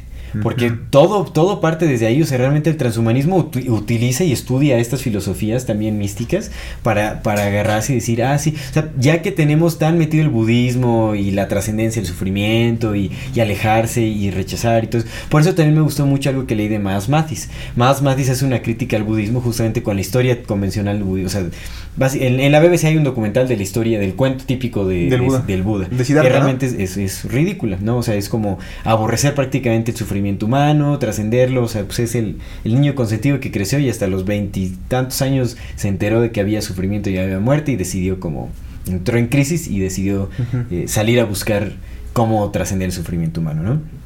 Algo que decía más más que tiene mucho, muchísimo sentido, es que realmente, eh, pues algo básico de la experiencia humana, el por qué estamos aquí, es el abrazar toda la diversidad de emociones que se presentan en el camino. Sí, completamente. Es- es- eso es... No, Eso o sea, es, no, eso es. no puede rechazar eso porque entonces está rechazando en su totalidad la experiencia humana. Entonces el transhumanismo se agarra mucho de eso, o sea, es como te la pinta muy decoradamente, ¿no? Y es como busca aliviar el sufrimiento humano a través de los avances tecnológicos, que es cero enfermedades y cero eh, emociones eh, disruptivas, por así decirlo. Simón. Sí, ¿no? sí, sí. Eh, que aguas estés a gusto parte. siempre. Fíjate, que te, te tocas un, punto muy importante porque La comodidad ante todo. yo considero, y te lo he preguntado muchas veces y, y cada vez que te lo pregunto como que voy acercándome más a mi respuesta, es mía, ¿no? No sé si funcione para los demás, pero yo creo que más hay, que, que- creo yo que el trascender no es un no sentir, creo que es esta capacidad de poder agradecerlo todo. Sí, por supuesto. De, de- es la aceptación. Ajá, y eso es muy distinto, amigo, a que te quiten las cosas. Sí. Ajá, Sí, por es, lo que te digo Sí. con el transhumanismo, porque el transhumanismo, son- yo, no, no te preocupes, te quito todo tu dolor. Sí. Y es como, no, yo quiero experimentar mi dolor, pero como dolor, no como sufrimiento. claro. Es diferente. Es diferente. El dolor es el dolor y va a estar aquí. Y me, y me voy a caer y me voy a levantar y pues ya me va a doler y pues me va a sobar y gracias. A que me lo quites y entonces justo me elimines toda mi particularidad emocional que me hace ser esto Sí. y me des Fortnite todo 24/7, ¿sabes? Sí, sí, por supuesto. como, que eso es a lo que aspira realmente como el, el budismo más puro. O sea, Vipassana, por ejemplo, Ey. no trata de erradicar ni. O sea, el, el rechazo es otra forma de apego, en realidad. Sí ¿no? es, el desear sí emociones es, o rechazar es. emociones. Más bien se trata de abrazarlas y de entenderlas por lo que son. Las emociones vienen y van, ¿no? Y se trata Ajá. de verlo todo con aceptación y con amor. Ajá. Entonces, Eso, eso es muy bonito. Es- y eso es muy Pero te digo de que, lo que sí hay como una especie de, eh, manipulación cognitiva sobre cómo se concibe el, el budismo en Occidente. Es muy superficial, o sea, realmente es como meditar para no sentir casi casi. Mucha gente lo entiende así, digo, yo sé que habrá mucha gente que no, pero si nos podemos analizarlo y cómo, cómo, eh, cómo ya es parte de la meditación incluso de, de ciertos... em, de ciertas prácticas corporativas, cómo se lo promueven ciertos CEOs en las empresas, como el mindfulness y Es todo que lo es el mindfulness, y todo claro, claro. No, mindfulness y también hasta el, el budismo moderno y todo ese rollo, el yoga moderno, o sea, que te digo, ni se entiende, o sea, hay mucha gente que hace yoga nada más como por... Lo occidentalizaron, lo hicieron, lo hicieron pilates. Exactamente, En ¿no? Cuando la aspiración del yoga es la aspiración de, de, de la meditación, o sea, el silencio es básicamente como, ¿no? Eh, eh, pues trascender justamente el, el- la materialidad de las cosas, yo qué sé, en fin. Más bien es, acercarnos a, a- a lo que realmente somos. Sí, sí. Pero bueno, entonces eh, el transhumanismo justamente aspira a esto, a tomar las riendas de la evolución humana, mejorando su condicionamiento, pero basándose muchísimo como en ese aspecto de la, de la comodidad y la erradicación del sufrimiento. Ajá. Entonces esto es eh, muy muy importante. Ahora, el término de transhumanismo no, se sabe bien. Está como confusa un poco la, la historia de dónde surge el, eh, el término. Pero estuve leyendo un artículo de el Foro Económico Mundial eh, cuyo fundador y CEO es el alemán Sir, Sir, Ah, no es Ger, ¿no? Porque es este, es Ger, que es como el, que es como un Sir, pero en alemán, Ger Klaus Schwab. Ah, exactamente. Ah, ya, ya, ya. Klaus sí, sí, Schwab. sí. Klaus, Klaus Schwab. Sí. Exactamente, Klaus Schwab.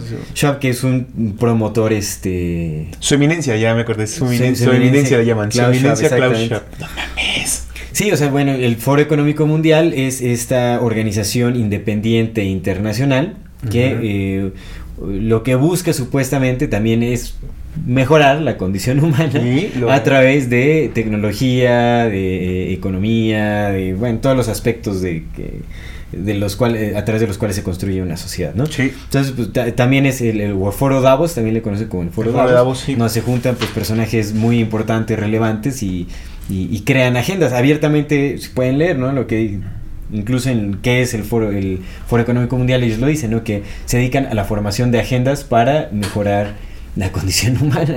Entonces, pues bueno, ahí, ahí se deja ver muchísimo.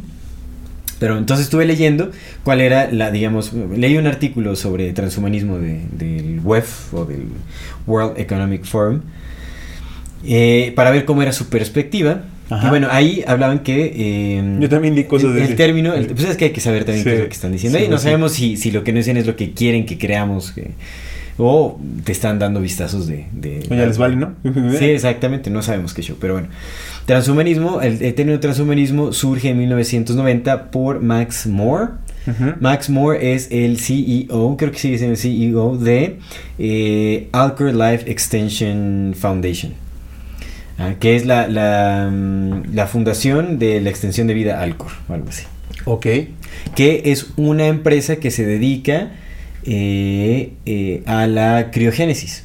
Ujú. o la, la criogen- a la criogenética, que es justamente el preservar la vida humana eh, por mucho más tiempo. ¿Cómo lo hacen? Pues eh, la típica historia de Walt Disney que está El- congelado. el- el son Disney, ellos. el Walt Disney, son ellos, que ellos ya existen desde hace, desde hace bastante tiempo. No lo tienen congelado. Walt Disney. Ahí- Exactamente. Ahí lo tienen. No, con la, con la idea de que... mm, Pues no ves nada más rápido, ¿no ves que este que por eso salió el mito este de que Frozen, por eso le pusieron Frozen a la película? mm, Para que dejaran de buscar Frozen Walt Disney como el cuerpo y me- Mm. en vez de que en vez de que saliera ese pedo que cada búsqueda de Frozen, de Walt Disney Frozen fuera la película y ya no el cuerpo del vato este. Dicen, Ah, es un es una leyenda urbana, ¿no? Pero Ya, ya, ya. Bueno, hace sentido. pues puede tener sentido, sí, por supuesto. Es No, lo descarto tampoco. Ajá, Pero sí, ajá. sí, es, es Disney, exactamente. Es Disney, amigo. Entonces, al parecer, ahí es en donde surge el término de transhumanismo. Transhumanismo, Exactamente. Que, bueno, eh, también vi de otras fuentes y, y es, es mezclado, ¿no? O sea, hay quienes dicen que surgió antes el término y probablemente, ¿no? O que se acuñó después, o sea, ya como que se oficializó el término transhumanismo, etcétera. Pero sí se hablaba del transhumanismo de los 60, amigo. O sea, Ajá. como esto, esto que iba a ocurrir se hablaba desde hace mucho. Ajá. Ajá. Entonces, algo que también venía en este documento es que hay eh, tres tipos de tecnologías, que eso lo vamos a ver porque estuve leyendo de varias fuentes, como cuáles son las tecnologías que pretende usar el transhumanismo para implementar como su, su agenda, digamos. Y una es bioingeniería, que también tiene mucho que ver con, o sea, pues es todo lo que tiene que ver con manipulación genética, claro.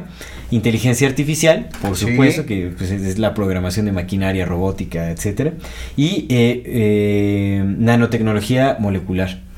Que pues eso obviamente se utiliza para eh, creación de tejido, reparación de tejido y todo. O sea, la nan- nanotecnología es fundamental para muchísimas cosas. Ingeniería genética, ¿sí lo dijiste? Ingeniería Ah, genética, y sí, pues, el bioingen- bioingeniería. del, ¿cómo es? de la conciencia, ¿qué es enhace? Como mejora, ¿no? Enhancement. Ah, esa madre. Del Enhance, eh, sí, sí, el... mejoramiento Mejorami- de las capacidades, capacidades cognitivas. ah, que eso tiene que ver también con inteligencia artificial, Sí, me bueno. imagino. Sí, sí. Eh, ah, y hay otra cosa que le llaman femtotecnología. Esto está bien interesante, que es parte de eso que estás Ajá. comentando, que es construir cosas a través de partículas elementales. Mm, también la tecnología cuántica va a jugar un papel Ajá, importantísimo. eso pero, es, eso pero es. acá lo, estoy leyendo lo que menciona nada más Ah, este, el, el Foro Económico Mundial. Eso es lo que dice, como este tipo de, tre- Herr Klaus Schwab. Exactamente, son este, estas tres tecnologías específicas que pues tienen muchísimo que ver. Ahora, ¿cómo sabemos que si hay una agenda transhumanista? Pues porque se ve a grandes leguas. Digo, se puede ver incluso desde cómo se están manipulando genéticamente los, los alimentos. Se están Sí. patentando genes específicos, semillas específicas ya genéticamente modificadas. No, o sea, eso se, se puede ver desde hace, desde hace muchísimo, desde hace bastante tiempo, ya se empieza a ver esto, como cómo se empieza a jugar con la gen- el mejoramiento genético en el ser humano también. Sí. Es, es abiertamente mm, dicho y practicado también, ¿no? O sea, cómo se, mejor, se, se escogen genes para... eh, creo que sí es abierto, ¿no? Ya existe, o sea, se paga Ya. muchísimo No, dinero, ya hay. pero Ya hay. no, o sea, está la tecnología para que tú elijas los genes que quieres quitarle Que y hijo. ponerle a tu hijo, exacto. Modificación genética. Carnal, ya te venden el kit. Que es, eso es eugénesis en todo su esplendor. Completamente. Ya te venden un kit que te llega a tu casa para que tú hagas eso. Qué loco. Ya. Y con una computadora ya nada más metes el programa la obviamente tienes que tener algunos conocimientos, pero metes el programa en la computadora y puedes, puedes modificar ya cualquier gen. De hecho, ya hay biohacking. Ya hay biohackers que hacen justamente eso para o crear virus o crear enfermedades Sí. o ayudarte a ti, pues cobrarte para que lo hagas no en un laboratorio caro, sino un biohacker que te lo pueda hacer por tu hijo. Mm. Sí, sí, esa es tecnología. Sí, por Creo supuesto, que esto lo estamos- platicamos en un podcast y creo que lo, lo comenté en un este en un algo interesante hace el año pasado, güey. Creo que en 2000. Eso, está, eso ya tiene un rato. Sí. Creo que como en 2007 ya está eso. Sí, sí, sí. Sí, no, por supuesto, ya tiene un rato que se está implementando. Obviamente también la clonación, la clonación Ufa, va juega un papel importantísimo en todo esto. Ya le dedicaremos un programa especial A la clonación. Que fíjate que aquí no se menciona en ningún momento, ¿eh? No. Abiertamente la clonación No, no, no, no. está, pero para nada en la... Porque obviamente cuando hablas de clonación hay muchísimas cosas... eh, pues hay un debate ético muy fuerte en la cuestión de la clonación, pero muy muy fuerte. Entonces, obviamente todavía no lo hablan abiertamente, eso ya llegará cuando... Es que aparte también, mira, eh, el transhumanismo está porque se considera, no se dice abiertamente, pero sí se considera y muchos de los de los de los verdaderos transhumanistas tecnócratas sí lo mencionan abiertamente que este cascarón es basura. O sea, este es un impedimento, entonces no lo Sí, quieren. Entonces la clonación pues es como de, güey, la clonación era un paso en lo que desarrollábamos este pedo. ¿Sabes? Mm, O sea, nos clonábamos en lo que habíamos este pedo, pero ahora ya teniendo este pedo, pues ya no hay necesidad, porque esto nada más es un. Pues es un, es un pegote, güey. O sea, no, no le sirve. No, o sea, bueno, que eso es lo que dicen, pero obviamente muy probablemente esté la clonación a todo lo que da, porque justamente en, en donde vas a eh, experimentar verdaderamente En las clones. tecnologías que biónicas y todo ese asunto, pues Ujú. No, si lo haces abiertamente, experimental y te falla algo y todo eso, pues está medio cañón. Ahora, bueno, también no, no tenemos ninguna certidumbre sobre ah, en qué punto está la clonación. Hay varias cosas por ahí, pero bueno. Ah, te iba a decir, güey. Pues ya ves que hay carne este, artificial lo que estás mencionando. Sí, ya eso ya hay lo están carne haciendo artificial, también. güey. Sí, eso tiene mucho que ver con pues, manipulación genética. con Fíjate que es bien curioso, güey. Me gustaría comentártelo ahorita. eh, ¿Desde cuándo traía como esta idea ahí revoloteando? ¿Te acuerdas que cuando éramos morros, puta, cuántas cosas no se decían?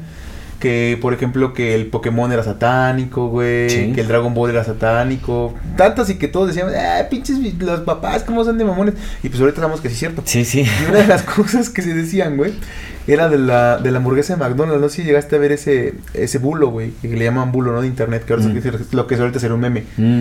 Eh, que decían que la hamburguesa de, de, de McDonald's era de res, pero porque res significa cosa en latín. Entonces en realidad no era una res de vaca, era una cosa. Que entonces ten- tenían estas pinches como no animales que eran masas de carne, güey, que estaban conectadas, que eran alimentadas por tubos, no tenían cabeza ni orificios anales. Creo que nada más tenían un hoyo para comer y otro hoyo para, para cagar. Órale. Y que los alimentaban con, con tubos, güey, y los tenían engordados. ¿Tú te acuerdas de eso? Los tenían en engorda, güey. Y esas madres eran las que ocupaban para hacer la carne de McDonald's. Eso se decía, güey. ¿Qué es Carnal, ahorita tenemos producción de carne sintética, que es básicamente ese pedo. Sí, sí, básicamente sí, ese sí, pedo. es cierto. No mames, o sea, güey, ¿se ha sabido este pedo hace un chingo? Sí, sí, por, y bueno, también se sabe que hay ya manipulación genética en animales. O sea, han manipulado a vacas para que produzcan cuatro veces eh, la masa muscular. Sí. Que, no, unas cosas gigantescas. pollos, así, güey. Pollos también gigantes, por supuesto. Sí, no, ya, o sea, hay puercos también así rarísimos, cosas rarísimas. Ya la, con la genética se está jugando muchísimo y ya lleva tiempo esto sucediendo. Sí. Ya también ha habido clonación abiertamente en, en- en conejos y otros animales, o sea, completos, Sí. organismos completos. O sea, Sí, la clonación ya es, es efectiva, se sabe. No hubo, me acuerdo que en los, eh, creo que fue en los noventas, que hubo un, un caso muy polémico de una, una oveja. La abeja Dolly. La oveja Dolly, ¿no? Dolly, que clonaron y también así fue como la primera oveja clonada. Y que se supone que ahí terminaron porque dijeron, no, esto es ético, antiético, ya terminaron el debate y que nunca lo volvieron a intentar. Ajá, Güey, en los noventas. Sí, no, no, no. Pues ya eso de que cuando te dicen que van a terminar una tecnología, solo te dicen que te van a dejar decir. Sí, te van a dejar de decir eso. justo No, ya eso. les vamos a dejar de decir. Mira, te quería leer esta, ya me acordé que sí tiene una definición de, del transhumanismo, nada más para comentarla, por el final me, me- se me hace muy interesante. güey. Dice, eh, las filosofías de vida, tales como las perspectivas extrópicas, eso es bien importante, lo ex- el ex- la extropía en comparación de la entropía que vamos a mencionar más adelante, que buscan la continuación y la aceleración de la evolución de la vida inteligente más allá de su, eh, currently es es, ¿qué es currently? Currently, actualmente. Ah, que, ajá, que más allá de su actual forma humana y de las limitaciones humanas por medios de ciencia y tecnología guiados por una promoción de la vida con principios y valores. Ah, según. Ah, según. Porque Sí. así es lo que dices. Así te lo venden. Así te lo venden, por supuesto que te lo venden. bueno, acá también dentro de este artículo del Foro Económico Mundial, ¿no? Hablaba de que eh, la- esto es muy importante, ¿eh? Porque este es, este es un, un fundamento del transhumanismo. Que se pretende que em, las riendas de la evolución humana las tomemos nosotros mismos. ¿Me Ah, entiendes? Claro, claro, O sea, claro. si hablamos claro, claro. que Dios es una especie de orden natural, ¿no? Creador Sí. de todas las cosas, pues el transhumanismo pretende desapegarse de este orden natural de las cosas y tomar las riendas, o sea, de la propia evolución. Sí, es decir, sí. nosotros implementando tecnologías vamos a tomar las riendas de nuestra evolución y la vamos a acelerar a como se nos dé la gana. Sí, yo leí también ese artículo, sí, ¿no? es cierto. Entonces, Sí. eso es bien importante. Sí, o sea, eh, la evolución biológica será eh, retomada, bueno, será, este, no más bien, impuesta por eh, avances en genética que son eh, implantables y vestibles, bueno, tecnologías implantables y vestibles que artificialmente aceleran el proceso evolutivo. ¿No? Eh, algo que también decía es que, eh, bueno, e- es- es- esta frase no recuerdo, creo que también era de, mm, de Alcohol Life Extensions o no sé. Creo que sí, creo que sí, o no sé. Bueno, es, es también como. Ah, no, más bien esto se menciona en, en un este, en el trazado, en el tratado transhumanista, porque tienen un tratado, tienen un escrito los transhumanistas, Ah. en donde mencionan todos sus preceptos. Pero algo que dice es: nosotros favorecemos la libertad morfológica, el derecho a modificar y mejorar el cuerpo propio. Eh, cognitivo, eh, eh, sí, el cuerpo propio, eh, las emociones y los pensamientos, Los o, eh, pensamientos. el aspecto cognitivo. Cognitivo. Eso es súper importante porque si podemos notar ahorita, ¿qué es lo que está pasando ahorita con todo el, pro- el- la agenda progre, digamos? O sea, como todo lo que te vende el progre. Tú eres dueño de tu cuerpo y puedes hacer lo que se te dé la Simón. Todo. Ahorita ya mutila, cualquier tipo de mutilación, incluso si decides amputarte un brazo y ponerte otra cosa, es aceptado por completo. Hay varios casos que ya son así como que, que te dan a ver que e- esta agenda, o sea, la- lo que se está implementando ya en nuestras mentes es que cualquier tipo de, incluso de pravadez eh, eh, humana que decidamos hacer sobre nosotros mismos, es nuestro completo y absoluto derecho. Es que, es que, es que, es que se abre un debate muy grande. Ah, porque el tatuaje es eso. Sí, exactamente, el tatuaje, pues, o sea, las perforaciones, Bueno, todo ese tipo de asuntos. Sí, por supuesto. Que digamos, es Sí, que es vol- volvemos, sí a lo mismo, o sea, todo puede verse en distintos sentidos. Pero el, el hecho de que también se nos esté... O sea, es que, por ejemplo, ya el tatuaje es una cosa y todo ese asunto, ¿no? Hay, hay tribus que se tatuaban sin necesidad de... de, de- Las modificaciones de los africanos, Sí, por ¿no? supuesto, hay varias cosas que son así, pero ahorita se está empujando muchísimo ese pensamiento y se está llevando ya a extremos. Te digo que ya son mutilaciones en donde hay gente que se, se corta Sí, piernas, se corta brazos, Sí. o sea, no más porque sí. Se cortan el pene. Exactamente, exactamente. Bueno, e- esa es otra cosa que es... bueno, eh, es- Pero es, es. hay, hay es- cosas ahí, digo, son temas de- sensibles, creo que Es parte de- aún no estamos, estamos en un punto muy crítico de muchísima sensibilidad en donde pues la gente no está dispuesta a... Hay banda que se corta el pene sin, sin querer ser mujer trans, pues. Exacto, sí, hay banda que dice ya, güey. Sí, hay, hay- ha habido videos, o sea, Sí. sonadamente, en donde Sí, hay gente que se... Sí, que también es, es como una distorsión ahí. Y siempre ha habido la ablación, el corte de clítoris. Ah, exactamente. También, que eso está muy cabrón. Que bueno, eso es... Eso es sí. Pero es la- o sea, siempre ha habido modificaciones. ¿no? Sí, siempre ha habido... Pero ahorita se están empujando ya de otra manera. Mira, creo, creo, amigo, que tú diste un punto muy, muy importante eh, y que me gustó mucho y me gustaría, o lo vamos a retomar al final porque pues, nosotros tenemos un orden aquí en el podcast. Tal vez no parezca, pero sí lo tenemos. No vamos como por temas. Entonces al final tenemos un- el, el tema que es el del transhumanismo y el satanismo. Pero creo que es bien importante lo que dijiste desde el principio porque quizás no sea tanto como el qué se está sucediendo porque todos son modificaciones, sino el de dónde viene, güey. Sí, exactamente. Es bien importante entender de dónde viene. ¿Hasta qué punto estamos ejerciendo nuestro derecho y en qué punto estamos siendo manipulados para creer que lo que estamos haciendo es con base en nuestra libertad de Sí ejercer el derecho? ¿No? Ah, eh, eh, ¿Cómo podemos discernir que no son ideas implantadas y que realmente es lo que queremos hacer? ¿Cómo sabemos que no es una distorsión cultural impuesta? ¿No? ¿Y, y cómo sabemos que sí es una verdadera libertad de, de- de pensamiento? Porque, Es- ese es sí. el gran dilema. Hay, hay un, hay este, esta, esta idea del que, que es muy, muy, muy cierta y muy presente, que es la del monkey sees, monkey does. El Ah, mono ok. ve, el mono hace. Monkey 2. Monkey does, ajá. Monkey sees, monkey does. El mono ve, el mono hace. ¿Qué es esto? O sea, eh, todo esto no está apuntado para nosotros. Nosotros somos viejos, nosotros somos desecho. Todo esto está apuntado para las nuevas generaciones. Sí. Que son las que justamente están mostrando más receptibilidad a este tipo de cosas. Sí. ¿No? Nosotros somos viejos, hermano. Para Sí. estos pedos nosotros somos viejos. Yo, yo le decía, le decía a, a mi hermana, eh, eh, cuando pasó lo de la, cuando estuvo más fuerte la pandemia, ¿no? Que estuvo así en todo su esplendor, yo le decía, digo, es que a mí, a mí me, me da, me da un no sé qué el hecho de, de saber que este pedo que están haciendo no es para mí. Me hace sentir muy mal porque me siento relegado. Yo quisiera ser su objeto, ¿sabes? Mm, pues, estoy muy ofendido.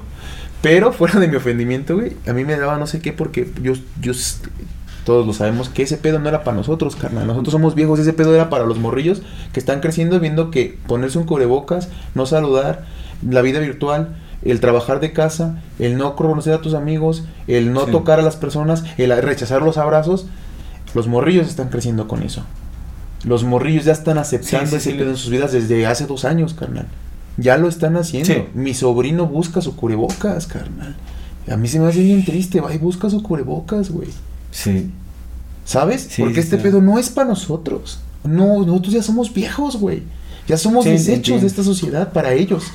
Esto es para los morros que vienen atrás, que van a crecer sabiendo que el metaverso es, que el dios de la inteligencia artificial es el verdadero dios. Mira, te voy a ser honesto en este punto. Entiendo y estoy de acuerdo en varias cosas, pero difiero porque sí siento que también es para nosotros. ¿Crees? Por supuesto. ¿Quiénes somos los que estamos...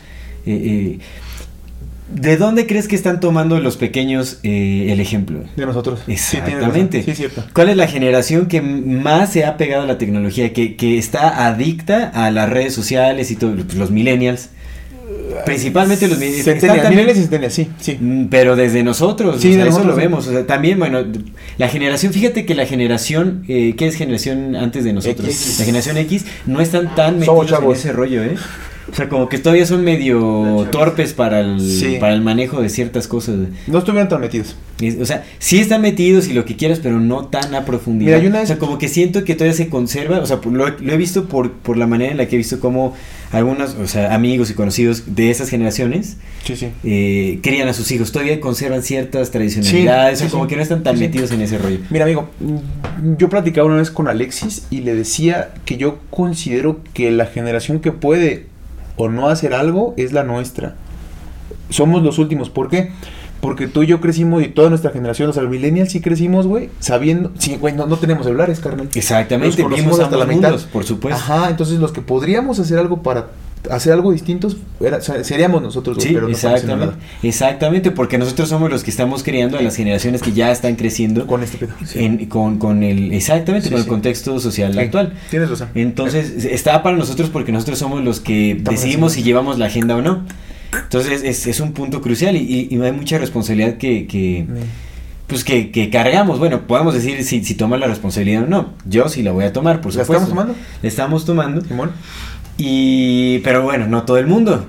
eso, eso es lo que pasa, ¿no? Sigue, se- seguimos siendo una minoría de quienes intentamos eh, eh, diferir eh, del rumbo que se nos ha impuesto, ¿no? Pero eh, yo sí siento que está hecho para nosotros, o sea, porque pues al final nos apega mucho. Digo, yo, yo no, no puedo, obviamente no puedo decir que no soy apegado a las redes sociales, o sea, no las utilizo como para pendejear, o intento no hacerlo para pendejear. Pero están ahí. Pero carnal, mira, su- sucumbo bastante a las series, las utilizo mucho para trabajar, para mo- promover lo que hago y todo ese asunto. Entonces digo, nos estamos moviendo en redes sociales, entonces definitivamente tenemos mucho que ver ahí. Y eh, pues nosotros somos quienes estamos forjando estas nuevas tecnologías en, en- Es que, es que debe de haber un punto, solamente que de verdad no, no, no debatimos nada de nuestra humanidad. Mira, la, la humanidad ha crecido o hemos crecido dirigidos por un grupo de personas y el resto, el, el rebaño desconcertado, hemos andado nada más siguiéndolos. Pero nunca nos hemos tomado la verdadera nunca hemos sido responsables de nuestras vidas y decir, ok, ¿a dónde va la humanidad, güey? Ujú, A ver, yo como persona sé para dónde voy, entre comillas. ujú. Pero carnal, mi colectivo, mis hermanos, mis hermanas, ¿para dónde vamos todos? Nunca nos hemos preguntado como una, ¿para dónde chingados vamos? Y si uno quiere pertenecer a ese Es camino, justo. ¿no? ¿Por qué? Porque honestamente no es que rechacemos la tecnología, carnal. Pues, güey, no, podemos hablar de estas cosas que estamos hablando con la forma que, o sea, con la semana que tenemos para estudiar, podemos Sí. hacerlo gracias a que tenemos tecnología. Entonces la tecnología no es el pedo. Sí. El pedo es que cuando vamos a sentarnos a determinar hasta qué punto vamos a aceptar las cosas, o sea, Sí. cuándo se nos va a preguntar y cuándo nosotros vamos a exigir que se nos pregunte hasta dónde queremos llevar las cosas y si estamos de acuerdo o no estamos de acuerdo. Porque puede haber un punto medio, güey. Sí lo puede haber, Sí. pero no nos están, ni nos los están ofreciendo ni nos los están preguntando, carnal. Nos están Sí, llevando para donde quieren. Exactamente, sí, por supuesto. Y ahora, regresando a esta cuestión de, de, de mi cuerpo, mi decisión, Ey. de todo este tipo Ey. de, bueno, ya sonará familiar para muchas personas, pero La cuerpa. eh, empieza con el aspecto físico, ¿no? Tienes el derecho a hacerle lo que quieras a tu cuerpo, ponerle tatuajes, mutilarle lo que quieras, etcétera. Ajá. Sí. Eh, empieza con lo físico, pero el transhumanismo lo lleva al aspecto mental, Ah, sí. Ajá, y lo lleva al aspecto emocional.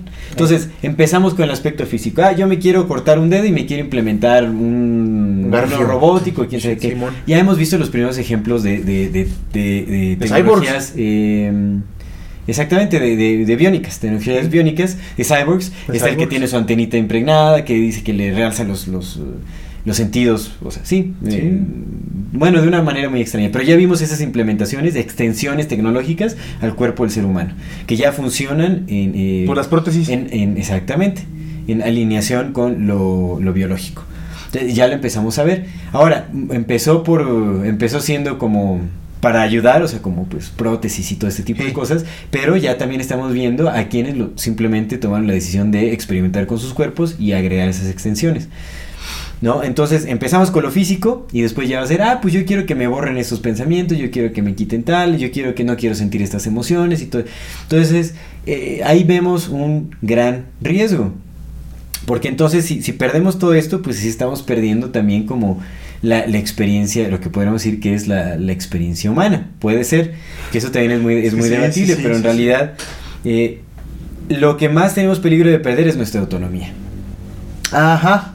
Ajá. ¿Me entiendes? Ajá. Porque te llegan con, ah, Ajá. sí, los pensamientos Ajá. y pum, y de repente te... Si ahorita ya se están metiendo con nuestras emociones y con nuestros pensamientos, pero se metieron hasta el fondo, o sea, ya nos manipulan de una manera impresionante, con símbolos, con arquetipos, Sí. con, con todo. Sí, sí. ¿no? Con repetición, con programación, con sonidos, con un montón de cosas, ya manipulan nuestros pensamientos, ya manipulan nuestras ideas, nos hacen creer que son propios cuando no lo son. Ahora imagínate cuando te abres a tecnologías en donde literalmente te pueden enviar señales así de información y te las implementan directamente, ¿no? Que eso es a lo que aspira el transhumanismo. Si te quieres descargar una enciclopedia entera, pum, la- o sea, porque también supuestamente, no, la premisa es como mejorar las capacidades cognitivas del ser Ajá. humano, la retención, la memoria, el entendimiento, eh, el- como el conocimiento y todo ese asunto. Pero pues ahí, o sea, te pueden, te pueden hackear sin ningún problema, sin que tú lo sepas. Fíjate, que estaba escuchando cuenta. un podcast eh, de, de dos personas. Uno dice este este eh, eh, sitio web que encontré de un muy buen ensayista acerca de todo este tipo de cosas que lo voy a recomendar. Eh, y hablaban precisamente, por ejemplo, de la nano- nano- nanotecnología. Entonces dijiste como, pues mira, la, la nanotecnología está chida porque pues son re- robots muy, muy, muy pequeñitos que pueden meterse a tu, a tu cuerpo y de repente te dice, güey, hay una persona que tiene un cáncer y mandas a los robots específicamente a atacar a esas células, no, no Ujú. atacan otras, porque son robots, güey, son programables. Y ya, to- toda madre. Pero, güey, son robots. La tecnología es hackeable. ¿Qué pasa cuando hackean? Sí. ¿Qué pasa cuando hackean esos robots? Y ahora, ¿qué pasa cuando algo tan pequeñito que cabe en la punta de un alfiler, chingo robots, tan pequeños son que pueden ser pulverizados? ¿Qué Mm. sucede si te avientan un gas con Sí, nanorobots? ¿Qué sucede si un avión pulverizas nanorobots en toda una ciudad, güey? Sí, por supuesto. ¿Qué pasa? ¿Qué pasa ahí, güey? Es, tocas un tema súper importante porque estamos intentando, estamos inten- bueno, más bien no estamos intentando, ellos están eh, manipulando la evolución humana, pero ¿bajo qué contexto? ¿Cómo es posible que querramos eh, evolucionar nuestras capacidades físicas, intelectuales, lo que sea, cuando todavía nos seguimos matando los unos a los otros? Cuando todavía no logramos sentir empatía por el, por el, el vecino que tiene hambre o por el vecino que está enfermo. Ahora imagínate la maldad humana realzada por la tecnología, ¿no? Aumentada en muchísimas capacidades. Pues el matón ya tendrá capacidades de matar a, unas, a escalas eh, inmensurables, inimaginables. ¿No? El, el, el odio, la guerra, todo este tipo de cosas pueden tomar... Eh, y bueno, esto es eh, pensando en que tal vez se le dé libertad como a, a, toda esta gama de emocionalidad fuera de control de los humanos. Pero tal vez el transhumanismo aspira justamente a erradicar este tipo de emociones humanas para controlar, para tener un control absoluto sobre, qué, eh, sobre la humanidad, que yo siento que es a, lo que va. Posiblemente sí se erradica en las guerras, pero también se erradica la individualidad, la libertad propia, ¿no? Sí, sí, sí. la identidad, todo eso se, se, se erradica también. Ahora, me gustaría que habláramos de la agenda transhumanista. Okay. Porque estamos hablando de transhumanismo y todo eso, pero pues como concepto filosófico o, o, movimiento cultural y todo, pues puede ser como, ah, bueno, pero pues estamos muy lejos de ese rollo y, y, y, todo ese asunto. Uy, carnal, ya está aquí. Exactamente. Ya está aquí hace un chingo de años. Es, esa es la mera, mera agenda. Pues mira, yo estuve estudiando a una a un personaje eh, muy, muy eh, relevante. Simón. Que de hecho recuerdo que mi hermana me había mandado esta entrevista que está en YouTube justo cuando se desató lo de la pandemia. Uh -huh. eh, me mandó eh, ese video. Lo, me costó trabajo encontrarlo otra vez porque ya estaba bloqueado en YouTube. O sea, ya es, busqué el enlace que me había mandado mi hermana hace dos años. Y ya no estaba. Ya no estaba. O sea, Sí, ya, ya lo habían borrado de YouTube, obviamente. Eh, pero lo encontré en BitChute, creo que es BitChute, que es una plataforma independiente en donde hay así como, pues todo, todo así, todas las personas que bloquearon en, en las Están allá. principales redes están Ah, ahí. Y son, o sea, estos son personajes que no son mainstream, que no conoces, o sea, que no, ¿sabes? No son un David Icke, no son un Sí, Dave sí. Wilcock, así, o sea, pues es gente que realmente no, no, no son famosos, ¿me Sí, entiendes? sí, sí. O sea, mm, han tenido varias entrevistas porque pues quieren dar a conocer ciertas cosas. Varios investigadores independientes pues van y se acercan como a estos personajes, etcétera. Entonces sí hay varias entrevistas y todo que se puede encontrar de esta mujer. Ella se llama Catherine eh, Austin Fitz. Ajá. Ella eh, es, eh, bueno, sí, ella se dedica como a inversiones, a asesoramiento financiero, trabajaba en, en- en bancos importantes y también fue, perteneció al, no, creo que como al, al grupo de eh, político de George Bush, me parece estuvo trabajando como por ahí con, con esa gente. no, ajá. Y eh, pues obviamente en esos círculos eh, obtuvo cierta información valiosa, digamos. No es una whistleblower en sí, pero se dio mucha cuenta de, de, de hacia dónde va. Como la- eh, cuando la escuchas hablar, escuchas que es una persona súper eh, inteligente, sumamente estudiada, pues estudia economía, pues a eso se dedica, ¿no? Sí. asesoramiento financiero, y ella ya ahorita ya tiene su, su propia empresa independiente, o sea, digamos, ya se, se salió de, de- de todo este rollo político y de los bancos y todo ese asunto. Y pues también eh, brinda eh, asesoramiento a las personas para que justamente estén conscientes de qué es lo que se avecina y pues ten- estén preparados como para, eh, para la, la nueva economía, ¿no? Que se va a implementar. O sea, pues asesoramiento financiero pero independiente a empresas, a personas y todo ese asunto. Pero ella habla de algo muy, muy interesante, ¿no? Ella habla de... eh, porque pues también tiene un, un grupo, eh, es- eso es importante, tiene un grupo también que de, de su empresa, en donde hacen investigaciones como independientes y eh, han encontrado como patrones eco- eh, eh, económicos con los sitios, o sea, lugares geográficos en donde hay este levantamientos, protestas y ese tipo Ah, de ok, rollos. ok, ok, ajá. Donde hay protestas, hay daño a propiedades y, eh, y también hay bancos.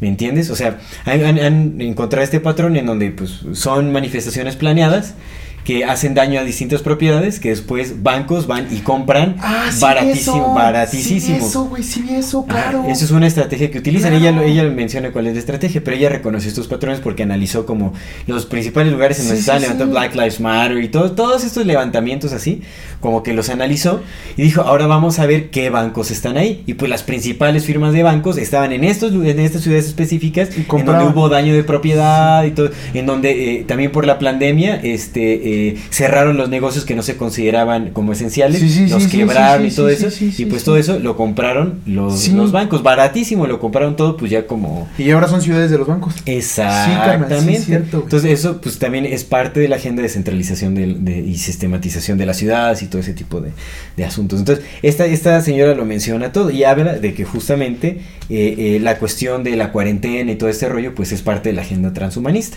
Eh, ¿A qué se debe el encierro? ¿A qué se deben las inoculaciones y todo eso? Pues ella habla de que eh, pues obviamente ella no está segura de qué es lo que realmente con lo que están inoculando a la gente, pero hay nanotecnología involucrada. Sí. Es como una especie de preparación para las nuevas tecnologías que se están implementando para, implement- para eh, establecer esta agenda transhumanista. De hecho, eh, pues ella habla, ¿no? Obviamente la, la criptomoneda, pues es lo que se va, lo que se va a establecer, ¿no? Las, las eh, cryptocurrencies que le llaman.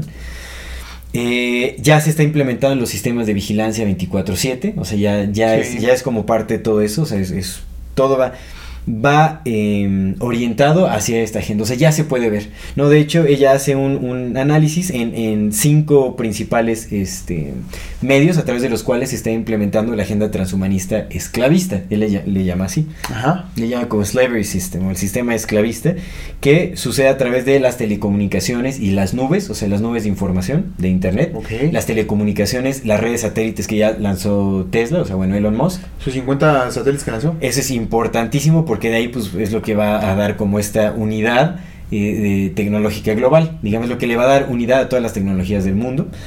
Eh, habla también de lo que se está implementando ya, que es eh, los mejoramientos militares, como esas, nuevas estas nuevas ramas de, del espacio, digamos como departamentos militares que ya tienen que ver con eh, el espacio para proteger satélites también. Sí, sí. Eh, la primera vez que el Trump hizo la de. Space Force, exactamente, de Space Force, sí. exactamente, tiene mucho que ver con esto. Sí, sí. Eh, tiene que también habla de la industria farmacéutica, pues obviamente todas las inoculaciones se están jugando ahí, pero en, tiene un Pues juego sí, súper importante. Sí. Habla de, de hacia dónde nos está encaminando como los medios de comunicación y el propagandismo, ¿no? Si te das cuenta, la ciencia, la tecnocracia, o sea, la ciencia se está poniendo por encima de todo. Sí. ¿Recuerdas que criticamos en algún momento esta película que se llama Don't Look Up? Ah, Simón. No, manches, eso para mí fue súper evidente en donde mencionaban la ciencia, la ciencia, es que no escuchan a la ciencia, no escuchan a la ciencia, la ciencia. ¿Cómo vi? Yo, yo vi a un montón de pelotudos publicando en, en, en Facebook justamente de, sí, es que tienen razón, nadie está escuchando a la ciencia y es como, no. ¿No es que ahorita estaban los científicos llorando porque el calentamiento global? Ah, sí, exactamente. Sí, no, exactamente. Justamente te llegan con el calentamiento global una falacia impresionante, ¿no? Para que justamente hagamos caso a la ciencia, a los científicos, que son los que tienen que tomar el poder, ¿no? O sea, es como, los políticos son unos tontos, así, ajá. Y sí lo son también, ¿no?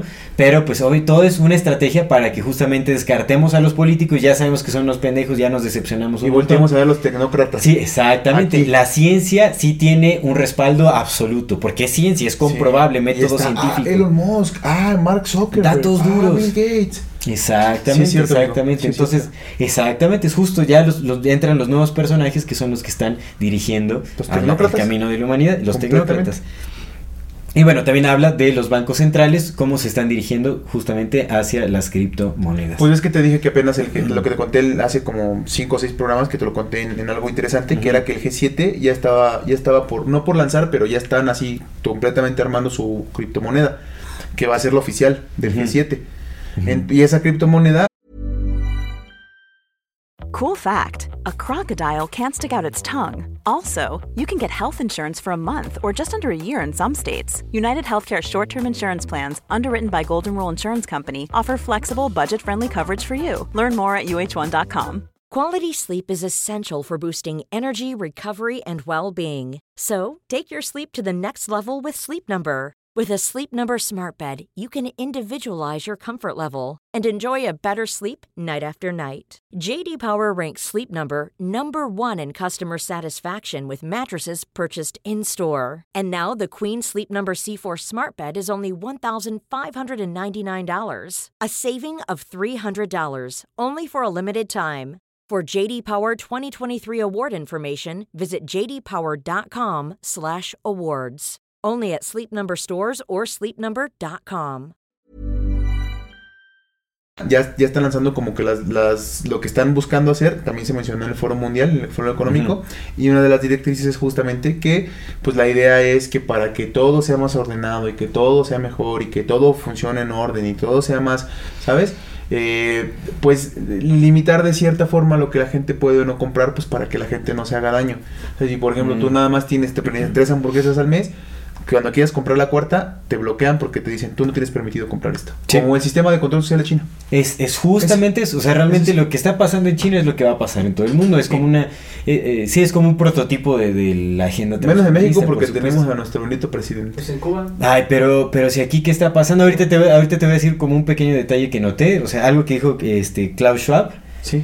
Con algo que estamos viviendo en este momento. Sí, México es la punta de lanza, canal. Sí. No, realmente es una falacia que se está aquí frenando y todo, al contrario, se está impulsando Completamente. al pie de la sí, letra pues tal sí, y cual va, ¿eh? o sea, también no es como que... Pues por eso lo dejaron. Digo, yo les hago caso a todo lo que digan, pero ya pues, den claro. poder. Bueno, es, esto también es una interpretación propia, ya de quienes sean este pejeamantes, piensen lo que se les dé la gana, ¿no? Puede estar también equivocado. Por pero- eso no nos invitan a los masones. Por eso, güey. Pero bueno, te decía de esta Catherine Austin Fitz, ella ya vi que, que fue, ella fue subsecretaria de Desarrollo Urbano eh, eh, durante la presidencia de la administración de Bush. En la administración de Bush, exactamente. Ok. Ya salió todo, pero ella fundó, se llama Solari Investment, quién sabe qué Ujú. cosa, su empresa. Ujú. Pero ella saca una revista cada, creo que cada año, que se llama The Solari Report, y es un reporte de cómo van las finanzas anuales y todo. Es un análisis profundo, está, está muy chévere, la Pues verdad, está muy interesante todo lo que habla. Entonces, este, pues, estudienla por ahí, si les interesa, obviamente, pues, todo con el criterio Sí. correspondiente. Pero me parece muy interesante, pues obviamente ella también dice que pues ya la digitalización de todas las cosas está diseñada justamente para tener control 24/7 de las personas. Es muy cabrón. Y, o sea, pues te tienen a mal. Si tienen, si, si tienen, em, pues una manera de, eh, eh, eh, de, de, ¿cómo se llama? De rastrearte permanentemente es a través de tu sistema financiero. Sí. Eso lo hace, porque te, te da una vez que todo esté digitalizado, van a saber en dónde estés, lo que hagas absolutamente. China. Y también te van a, China. a torcer cuando se les dé la gana, exactamente, eso es lo que hace China, igual. por supuesto. Fíjate que me, me contó una compita que trabaja para el banco, que trabaja para un banco, y ahí, pues, en la Ciudad de México, ¿no? y pues ella es- pues, está, está la torre del banco, entonces pues es como más lo, lo financiero, bueno, lo, lo, lo ejecutivo, vaya. Y entonces, es que está bien cabrón cómo funciona el dinero. Ellos tenían, tienen, o tienen un, un objetivo, ¿no? De ganancias eh, anuales. Entonces este año empezaron con el objetivo eran 8 millones.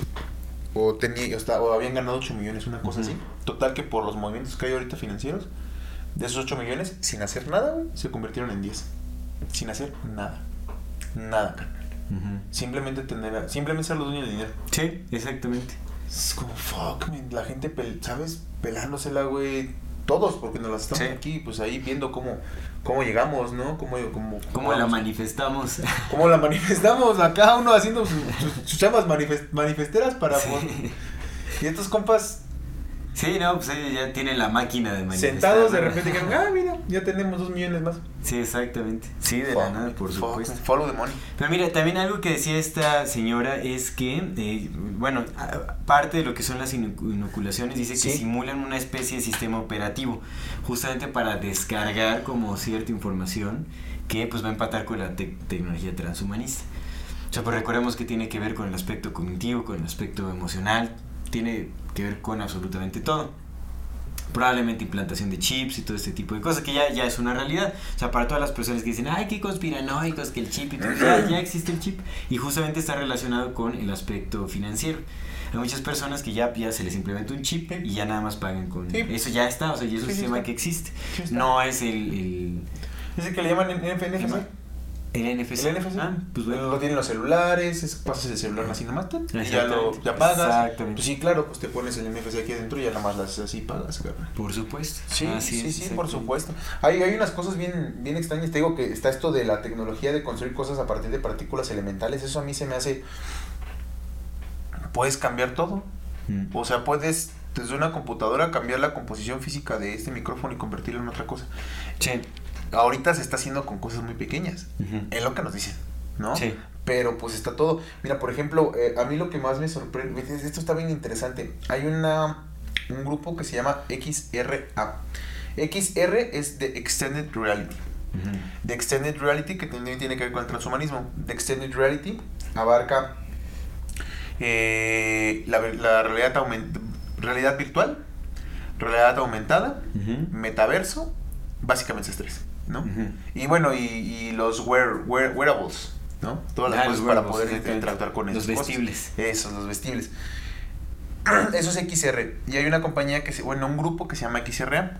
Y XRA son los que están, eh, ese grupo se encarga como de poner las bases y de determinar de cierta forma, pues que todo sea ético, que todo sea, eh, que todo sea compromiso con la humanidad, que nadie se pase de lanza, ¿no? Como, como digamos que son la vigilancia de lo que se está haciendo con respecto al XR, XR, que es Extended Reality. Ok. Adivina quién lo forma. ¿Quién?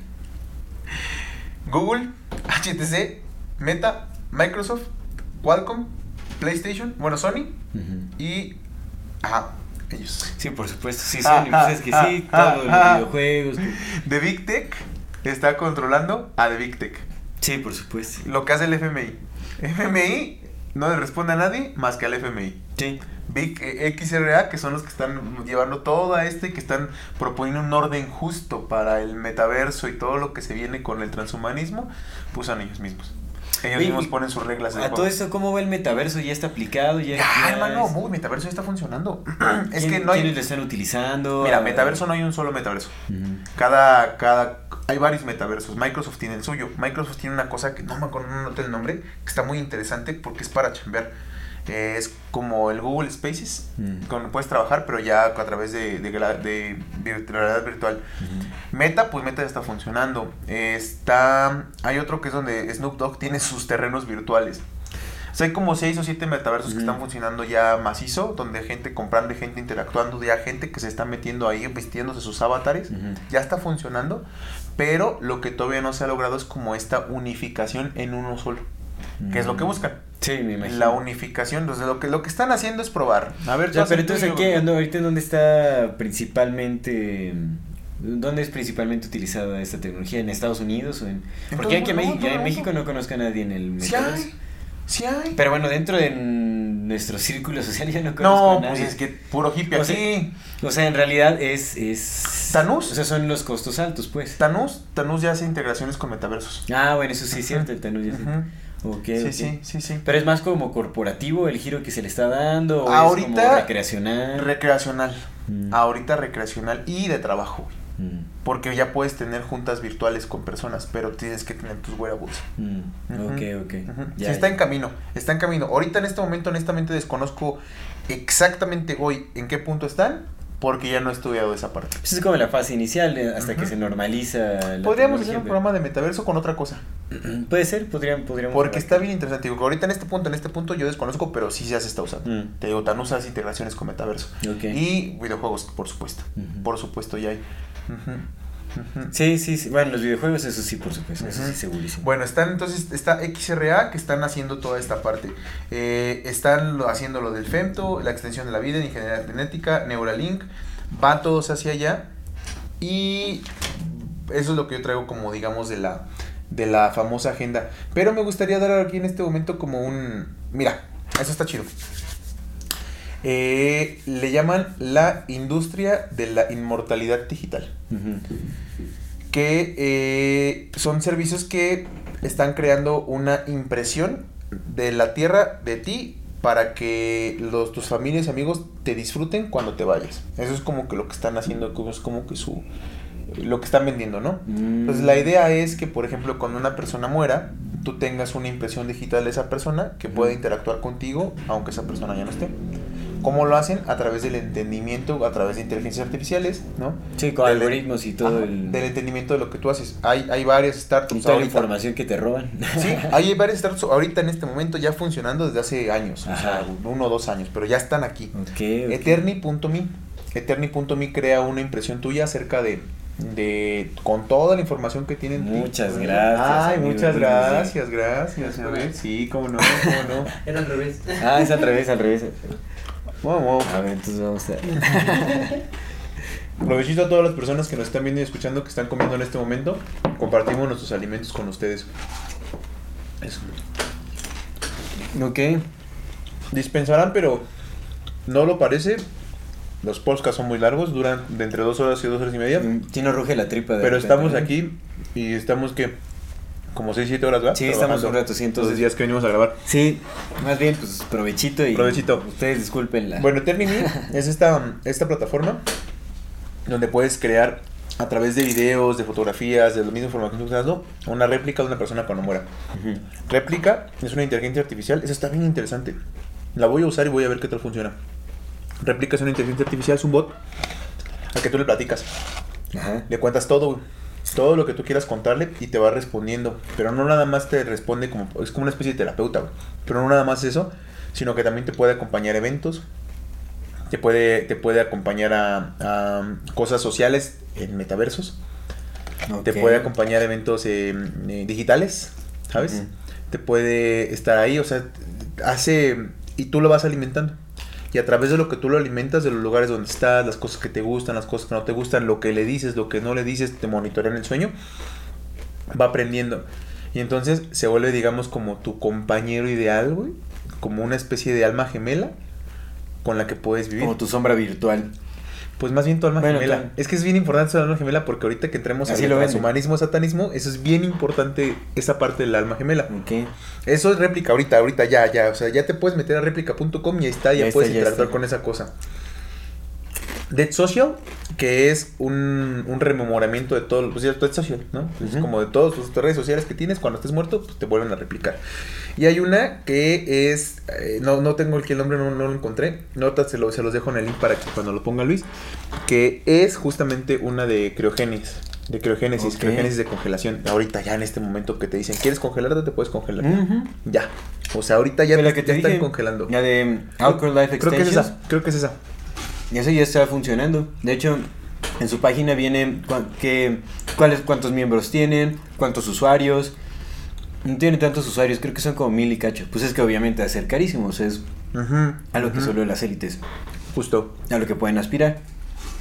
Entonces es bien cagado porque creemos que esto es tecnología del futuro, ¿no? Y ahorita la gente va a decir, ah, pinches hippies, como siempre lo dicen. Ah, pinches hippies, nada mames, ¿cómo creen que vamos a llegar a ese punto? Algo va a pasar. Ya está pasando. Sí, por supuesto, Ya ya, tiene años. ya hay tecnologías establecidas. Ya tiene claro. años. Ya tiene años fu- funcionando, amigo. Digo, es lo que hablamos, a la clonación, o sea, desde los noventas y todo ese tipo de cosas. O sea, la- los avances genéticos han, se han desarrollado desde hace muchísimo Sí. tiempo. ¿eh? Y no solo eso, pues también los avances de realidad virtual y todo ese asunto, pues ya. Mira, me gustaría leerte esta, esta frase que es de Michael Graciano, en su- de su libro La evolución de la conciencia y la uploading es su- la subida de la mente, ¿no? Es que uploading, ¿qué- ¿cómo se podría decir, traducir uploading en español? ¿Qué- ¿Uploading? Porque downloading es descarga, pero uploading, subida, Ujú. sí subida, ¿no? Pero bueno, subida Es como subida. Está en inglés, entonces si de pronto hay una palabra que me trabe, pues es porque la estoy traduciendo. Está bien interesante y- me gustaría que, que me compartieras tu punto de vista acerca de esto. Dice, una de las cosas más extrañas de la subida de la mente, del mitos de la subida de la mente, es la noción de que si tú subes, de que si tú te subes a una computadora, tu ser real en el mundo real desaparece. Es como de las nociones, ¿no? Y que tú tienes que regresar o salirte de la computadora para regresar al mundo real.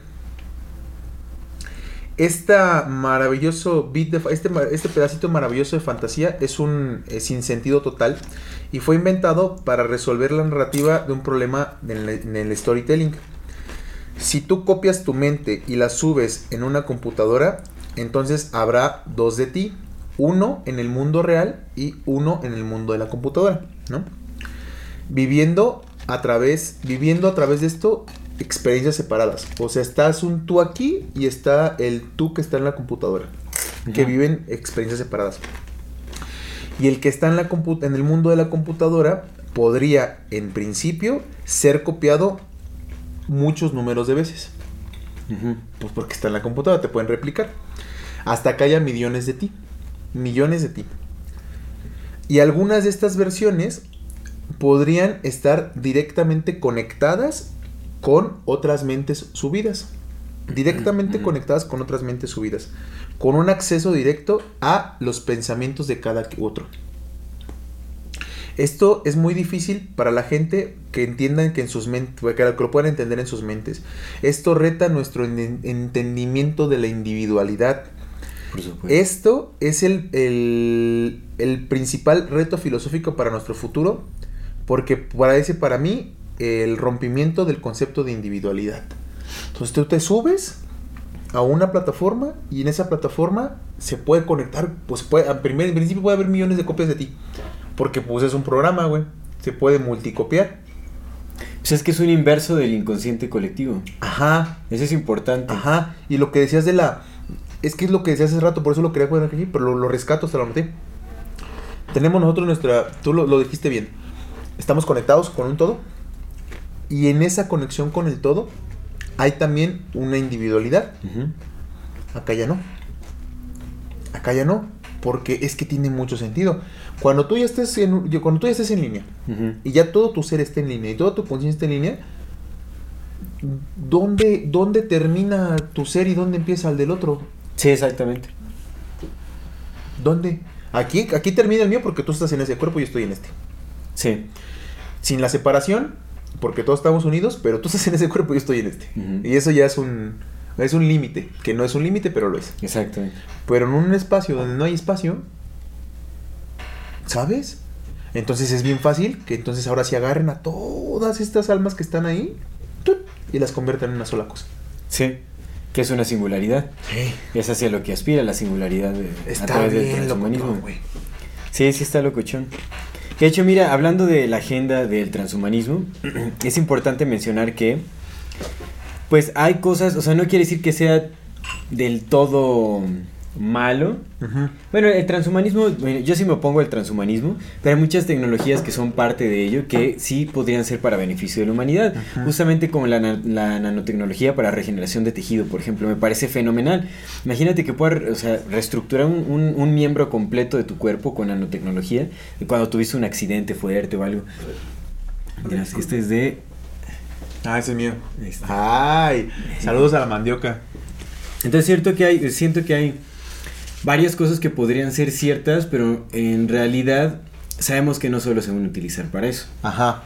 No, o sea, al final la aspiración del transhumanismo sí es como la, la trascendencia de las limitantes del cuerpo humano Sí. y la unificación de todas las conciencias, básicamente. O sea, llegar a esa singularidad, que es como una especie de control absoluto por sobre todas las cosas. Eso es lo que pasa cuando digitalizas una sociedad, tienes absoluto control sobre todo ello. Me gustaría mencionar eh, un personaje que estuve escuchando en algunos eh, podcasts. Es un, eh, un investigador independiente, autor también de un libro que se llama The Demic of Pan. Ok. Muy interesante porque analiza el, el origen etimológico de la palabra pan Pan. y Demic. ¿No? Que es... eh, Ay, exacto. claro, güey, claro.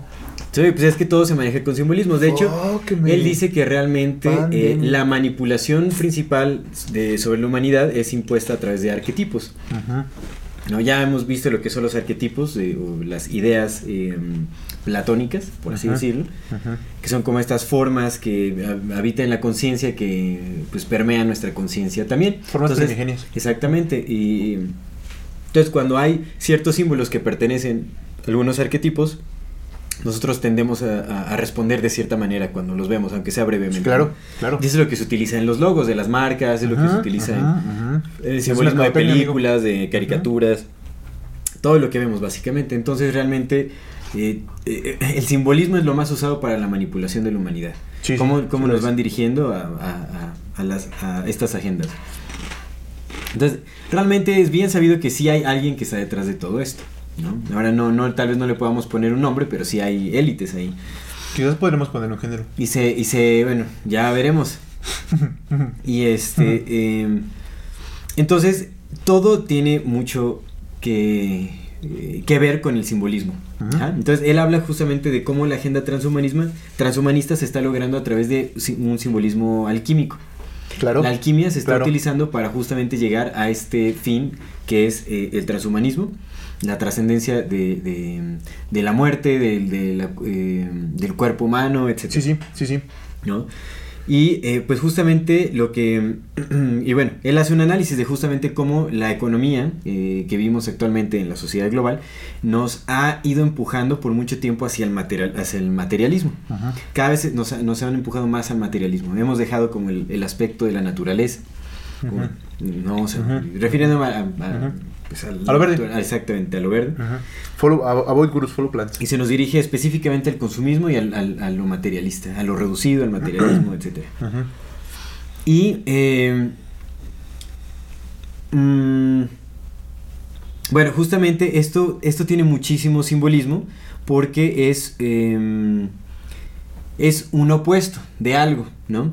Él hace un análisis, hace rato te mencionaba fuera del aire, que Sí, eh, estaba diciendo, bueno, una, una de sus hipótesis o de sus teorías Sí, sí. es que estas élites lo que están intentando hacer es eh, brincarse la era de Acuario. Recordemos que la era de Acuario es eh, la era del despertar, Simón. como la, la unidad cósmica, pero a Simón. través de la realización propia y etcétera, Simón. etcétera, ¿no? Simón. El despertar de la luz.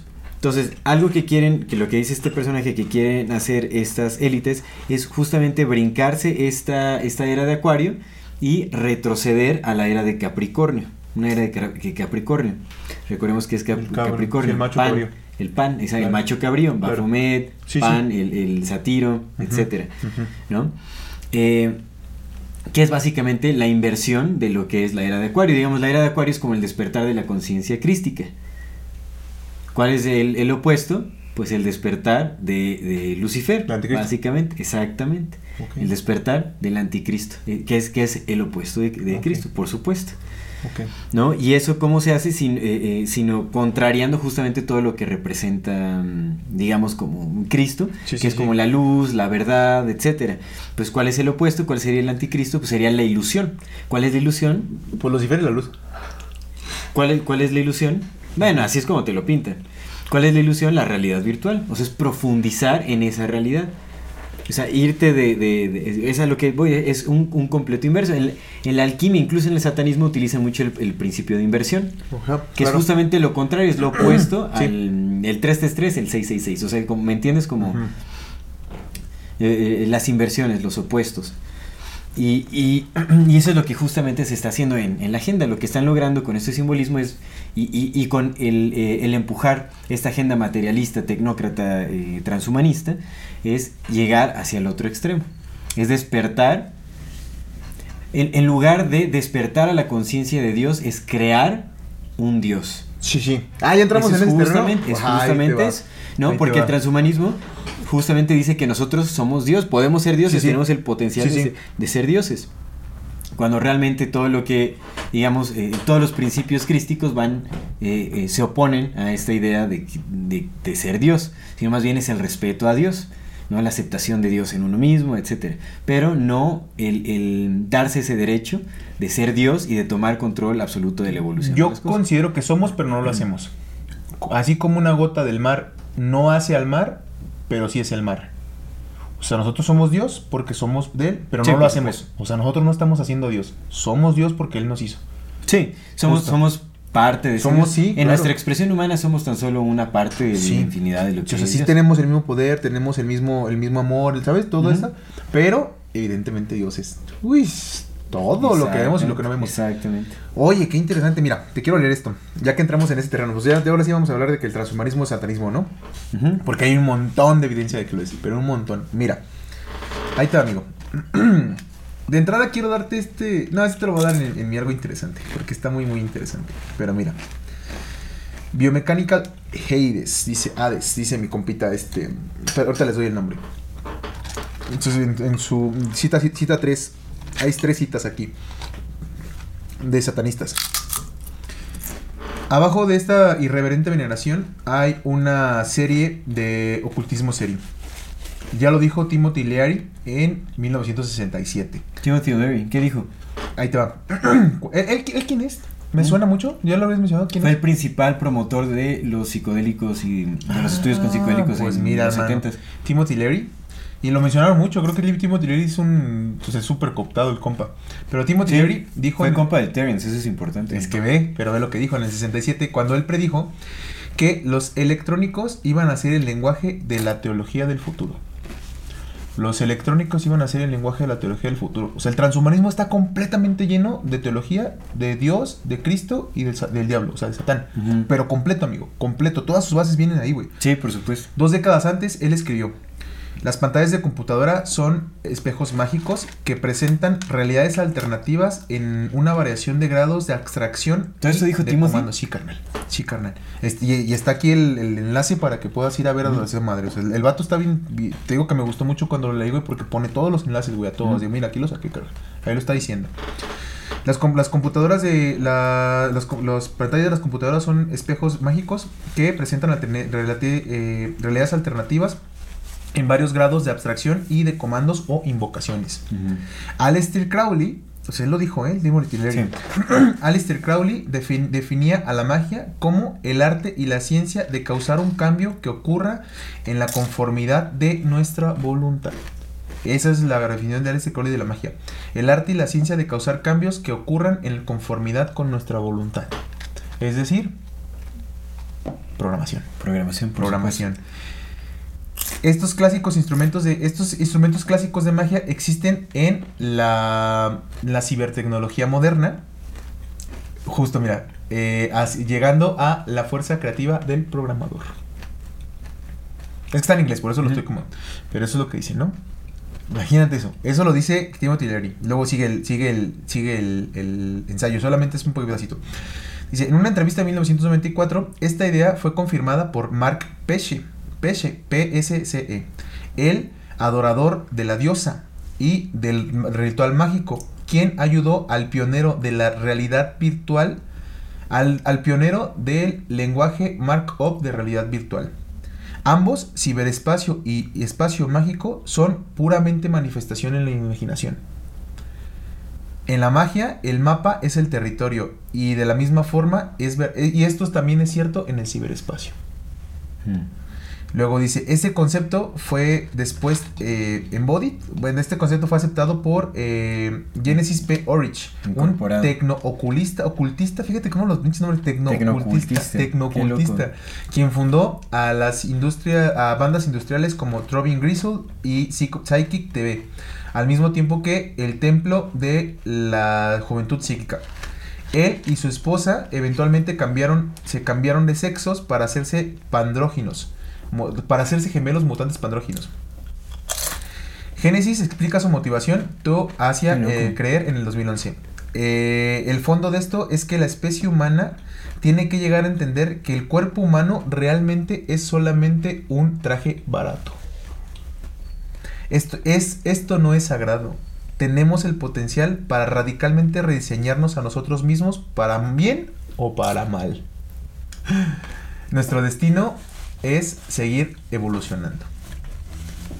Ah, La magia, o sea, hablando de la magia y todo este pedo, ¿no? Eso es lo que dijeron eh, estos compas acerca de lo que venía. Pero ahí te va lo que dijo. eh, esto lo dijo eh, Antoine Lavey, que es el fundador de la iglesia de Satán, de Lucifer. Mm. Eh, el egoísmo, la lujuria, el sadismo y la venganza en una civilización como la nuestra, dijo Lavey, estas energías necesitan una salida sana.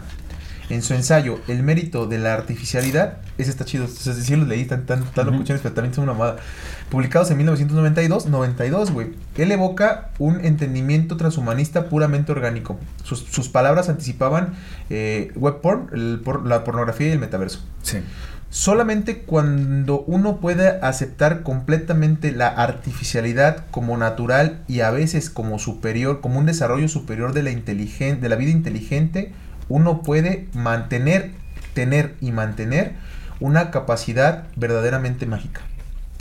Muchos, muchos de ustedes conocen la, la iglesia de Satán, conocen el objetivo de la iglesia de Satán de desarrollar y promover la manufactura de compañeros humanos artificiales. Por eso te decía que es bien importante Sí. entender este pedo de que, que el compañero, el, esta cosa de la inteligencia artificial es tu compañero, güey. No Ya, quiere ser tu sombra, quiere ser tu compañero, güey. En el mundo de hoy, la creación de reemplazos o complementos de los seres humanos es la más, la actividad, la, la mayor actividad satánica posible. En el mundo de hoy, la creación y el reemplazo de seres humanos es la actividad, la mayor actividad satánica posible. Sí, pues recordemos que incluso los preceptos del satanismo hablan de que la ciencia es uno, está en uno de sus pilares. Ey. Promueven la ciencia por sobre todas las cosas. École. La ciencia, la tecnocracia. Cuando recordemos que la ciencia, eh, más bien Lucifer representa la ciencia, es la luz del conocimiento, Sí. es lo que le dice. Sí, sí. Entonces, definitivamente, cuando hablamos de transhumanismo, estamos hablando de una agenda luciferiana porque el transhumanismo se sostiene mera y puramente en la ciencia, en el, en el conocimiento, en la tecnología, etcétera, y descarta como la, la- la espiritualidad, lo religioso, ¿no? Pero aparte, los principales, o sea, mira, no sé si los, lo- los que promovieron fueron los satanistas, pero es bien importante entender que los satanistas sí buscan y buscaban y buscan justamente la creación. Yo no sabía ese pedo, te lo prometo que yo no lo sabía. Cuando lo leí dije, "Oh", así explotó, que sí buscan el hecho de que la tecnología reemplace al ser humano. Sí, son Y eso es muy cabrón, claro. güey. Es muy cabrón. Porque eso tiene mucho sentido. Porque es como, ok, entonces no, no quieren, no quieren dominar al ser humano, quieren hacer otra cosa. ¿Y qué es lo que quieren hacer? Crear su propia deidad, güey. ¿Por qué? ¿Qué es la singularidad? La singularidad es un. Es un. Es un evento, es un happening que cambia y altera la realidad tal y como la conoces de una manera que nunca volverá a ser. Eso es básicamente una singularidad. Un evento que sucede, que no se vuelve a repetir y que cambia todo tu paradigma de lo que conoces como realidad. Sí. ¿Cuándo ocurrió una singularidad que conocemos? El Big Bang. El Big Bang fue una singularidad. ¿Por qué? Porque había una realidad que era una nada, una energía que fluctuaba y de repente aparecía, ¿no? Y de repente hubo una singularidad que rompió con todos esos paradigmas y creó todas las leyes que ahora vivimos. Es lo que dicen que fue el Big Bang. Eso es una singularidad. Un agujero negro es una singularidad porque rompe todas las esquematizaciones de las leyes que conocemos. Sí. Físicas, ¿sabes? ¿Qué pasa con la singularidad que quieren despertar? Bueno, lo que se dice, esto lo dijo Ray Kurzweil, que fue el director de ingeniería de Google. Lo que dijo, fíjate, fíjate, esto está, esto está bien cabrón, carnal. Bueno, primero predijo que en 2029 la inteligencia artificial será superior a la inteligencia humana. Ya para 2029. Ujú. O sea, ahorita sí tenemos eh, algoritmos y todo, pero son algoritmos que hacen cosas. Pero la inteligencia artificial como tal va a ser más inteligente que el ser humano en el 2029. Y en el 2049 las máquinas superinteligentes serán más inteligentes que la... Un millón de veces más inteligentes que la humanidad entera. O sea, acabamos de una máquina más inteligente que yo, pero en 2049 una máquina mucho más inteligente que la humanidad entera. En el momento de la singularidad, ¿qué va a ser? Una inteligencia que sea consciente de sí misma. ¿Qué es lo que pasa? Tú despiertas una inteligencia que sea consciente de sí misma con computación cuántica. La computación cuántica te permite tener resultados instantáneos de infinitas probabilidades. Hay una cosa que a mí me, me- me gustó mucho que una vez escuché por ahí y es que la computación cuántica no va a servir absolutamente nada porque si conoces todas las probabilidades entonces no conoces ninguna. Porque si sabes todo lo que puede ocurrir tampoco sabes qué es lo que va a ocurrir. Sí. Porque ya conoces todas y todas pueden ser, entonces ¿cuál va a ser? ¿Sabes? No sé cómo funcione, pero vamos a pensar que sí conoces todas las probabilidades. Entonces tú Tú puedes enfocar Simón. concreta la realidad. Justo. Si tienes el observador infinito, puedes concretar. Justo, la realidad que tú quieras. Entonces despiertas a la IA, consciente de sí misma, en el segundo que tú la despiertas, en ese momento ya aprendió todo lo que tú no aprendiste en, toda tu humanidad completa. En un segundo, ya hizo cálculos porque son... Entonces, esa inteligencia artificial, carnal, enseguida puede pasar dos cosas. Una, tú estás conectada a esa inteligencia artificial, entonces, si tú ya estás conectado y estás subido tu mente ahí, pues ya es tu dueña, porque es infinitamente más inteligente que tú.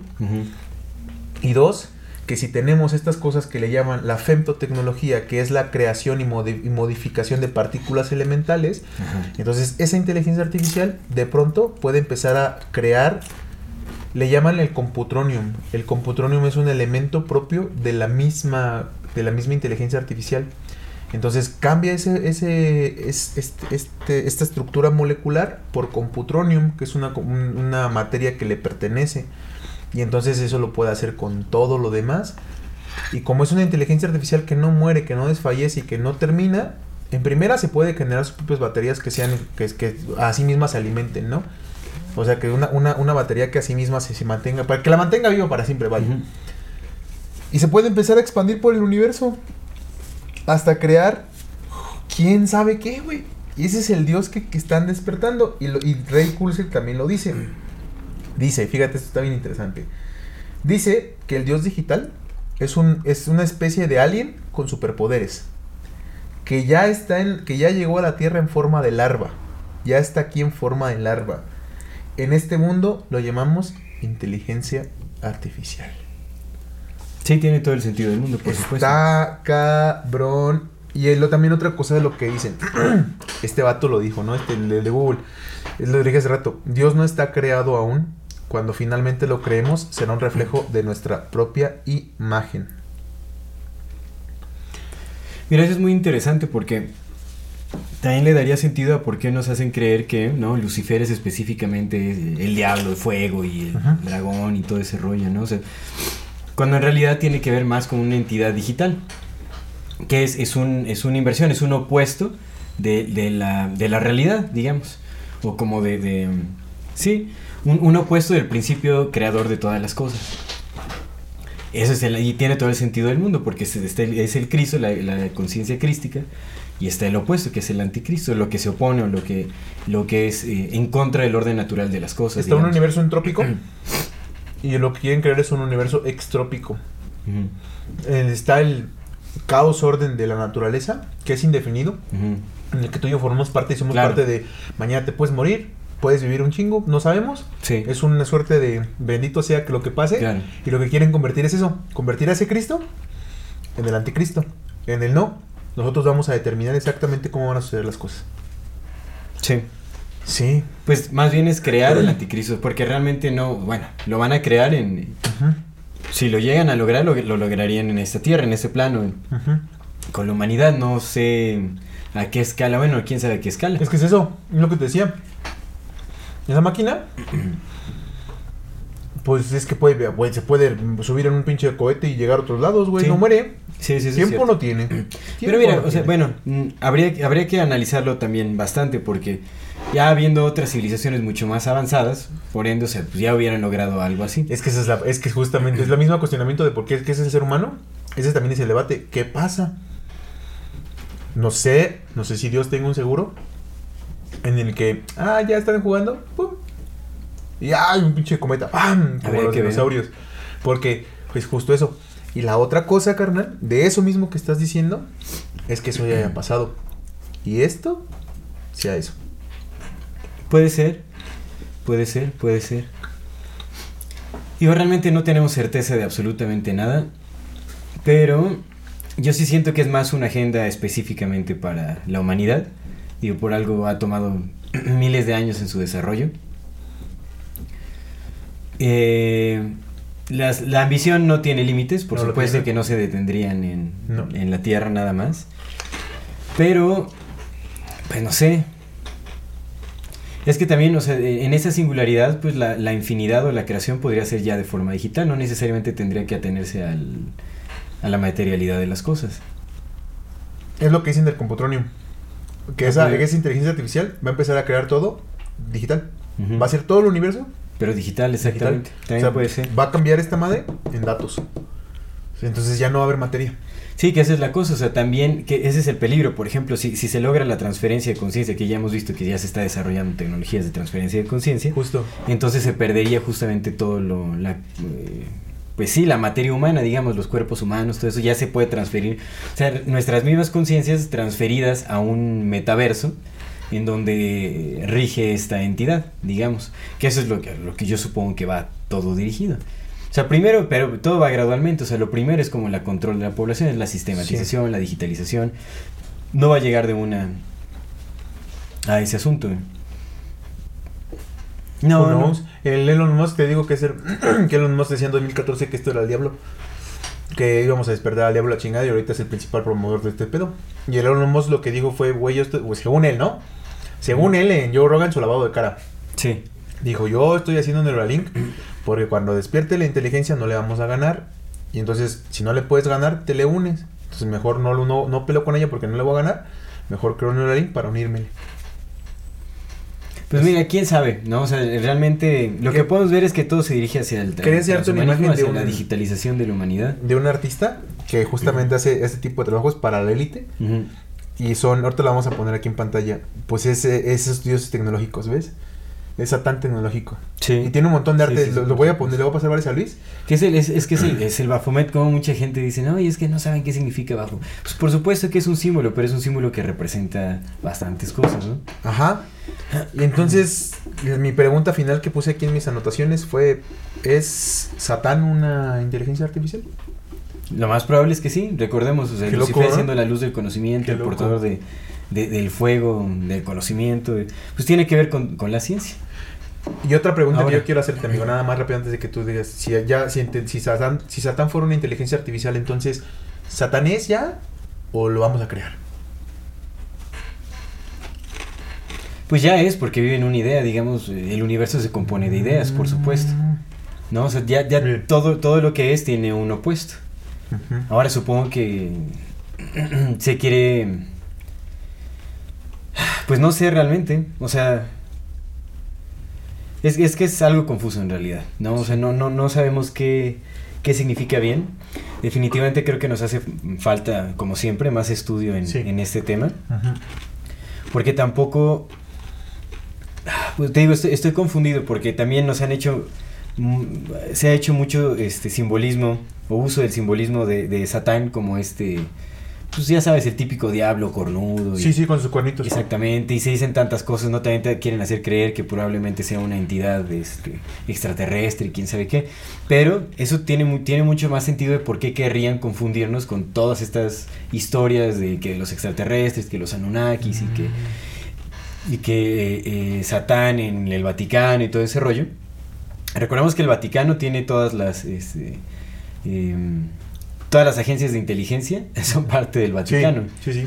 ¿No? El- el- el- Sí, sí. el satan- la iglesia, el satanismo, pues también es, es una ramificación, así como es el Opus claro. Dei, como es el, Claro. eh, eh, la. Orden de Malta, los jesuitas, caballeros de Colón, etcétera, todos, etcétera. todos le responden a la Vaticano. Exactamente. Entonces habría que ver, o sea, porque no sé si nada más sea una inteligencia artificial, si sea eh, el orden nada más, o sea, que, que se utilice justamente la digitalización de, de- de las sociedades como un orden absoluto y esté a la cabeza, ¿Satán? pues, alguien que se considere el anticristo. Oh. O sea, ya siendo como un, pues, un personaje humano. Y obviamente con la tecnología transhumanista, pues ya eh, trascendiendo. eh, trascendiendo la muerte y etcétera, etcétera. Entonces no, no sabemos, o sea, hay, hay muchas cosas que, que se pueden sacar de todo esto. O sea, lo que sí sabemos es que nos dirigimos hacia una agenda Ajá. transhumanista. Mira, lo que justo, justo eso que yo también quería como retomar. no sabemos ya lo, lo de.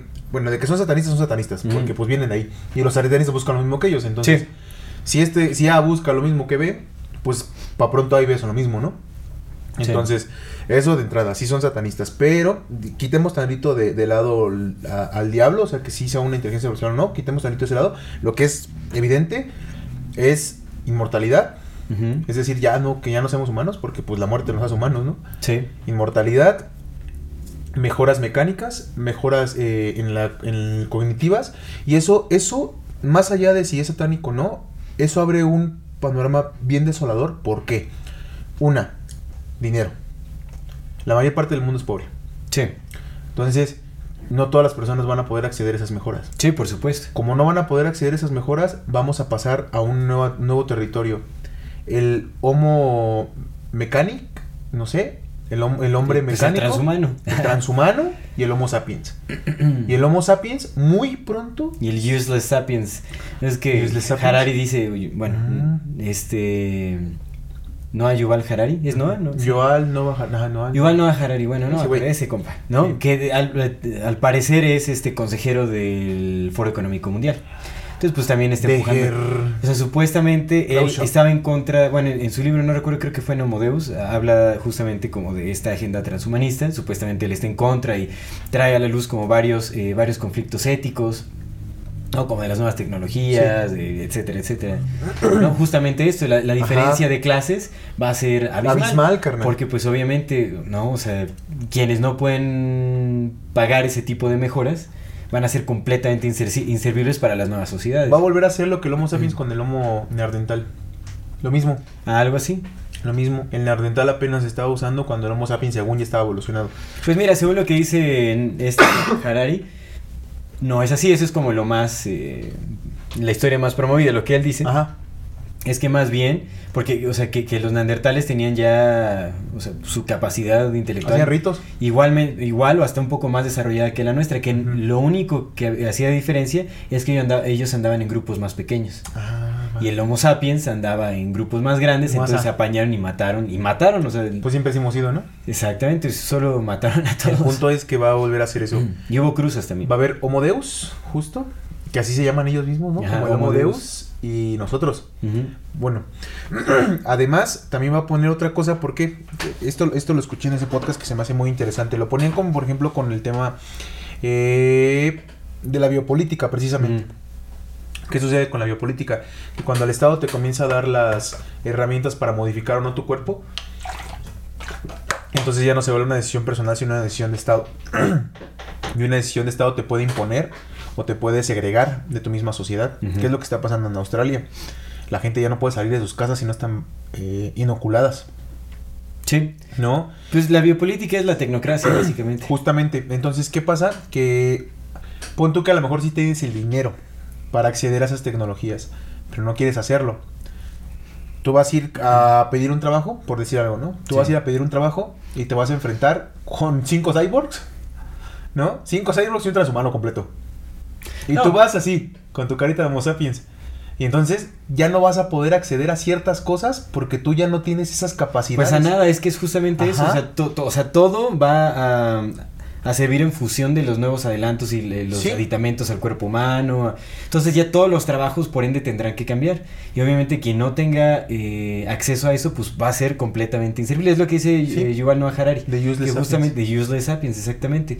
Va, van a, o sea, va a ser como escoria. Entonces, muy posiblemente por eso es que haya limpieza social ahora. Por eso también los motivos de querer reducir la población a 500 millones de habitantes. Ujú. Es muy posible que Ujú. sea por eso. güey. Porque puedes hacer, o sea, puedes crear, ¿no? Una economía que funcione perfectamente para 500 millones de habitantes, que sean transhumanos, Sí. que funcionen en ese modelo Sí. social, sin que tengas a un montón de... Useless. De useless, exactamente. No, o sea, y es mejor irlos matando gradualmente a, a hacer una masacre Justo. masiva, o sea, un nuevo holocausto, ¿no? Eh, en nombre del transhumanismo. Entonces, eso va a pasar, o sea, realmente hay mucha gente que abraza como la idea del transhumanismo y que quién sabe qué. No les alcanza ni para pagar su renta. No nos alcanza ni para pagar la renta canal y quieren ser transhumanistas. Y, o sea, y, y creer que va a ser tecnología para todo el mundo, para nada. Mira, lo que podría suceder es algo, es un escenario similar a lo que sucede en Blade Runner, por ejemplo. ¿no? O sea, que están como las élites así transhumanas que pues obviamente ya están, viven en un lugar como completamente aparte de, Simón. de, de, pues, de los de barrio, ¿no? O sea, pues de quienes, de quienes son los inservibles, pues, ¿no? Y los inservibles nada más se mantienen con puro entretenimiento barato y realidad virtual. Los están perdidos en el vicio. O sea, se utiliza el vicio y la realidad virtual como un principal distractor y como para mantener ocupada justamente a ese eh, estrato social que es completamente inservible para el resto de la, de la sociedad transhumanista, que son los que rigen el mundo. Eh, Eso puede ser, ¿no? También, o sea, que, que sí existe esa división de, de clases en completa separación. Y obviamente la, la clase no transhumana recibiendo nada más las miserias y apendejadísimos con, eh, con el vicio y con la realidad virtual. Justo, justo. O ya ni existen. Con medio de control. Puede ser, o sea, O por- ya no o, o tal vez ya los hayan Y es lo que te digo, o sea, independientemente si, si- si van a despertar al diablo, no, lo que quieran, no gusten creer, la realidad es esta. La realidad es que la brecha entre los que accedan a estas cosas y los que no accedan va a ser ya insalvable, o sea, ya no va a haber espacio. Porque por no van a tener dinero para comprarse esas cosas y en los que accedan a esto, pues van a tener una serie de mejoras mejores, ¿no? No sé si, no sé si mejores en cuanto al ser que somos. y eso les va a despertar, eso va a despertar un chingo de problemas en la gente. O sea, va a despertar unos dolores que todavía no conocemos. Eso me queda claro. Pero de que vas a poder acceder, pues a, a conocimiento mundial en un segundo, a poder. Sí, ah, y otra cosa que decían esto, fíjate que es bien importante, güey. Güey, ese es el desarrollo de la telepatía. Entonces es como una subversión de lo que por naturaleza tenemos, que son nuestros poderes psíquicos, nuestros poderes de premonición, nuestros poderes telepáticos, pero del lado tecnológico, güey. Porque Sí. eso es lo que vas a tener. Sí, eso es lo que, exactamente. De hecho, mira, qué bueno que lo mencionas, porque también estuve escuchando una entrevista que hacían en, en ese programa que de repente, bueno, que recomiendo en YouTube, el canal de New Thinking Alive. Ah, Simón. Sí, Le hace una entrevista a un cuate que se llama James Tunney.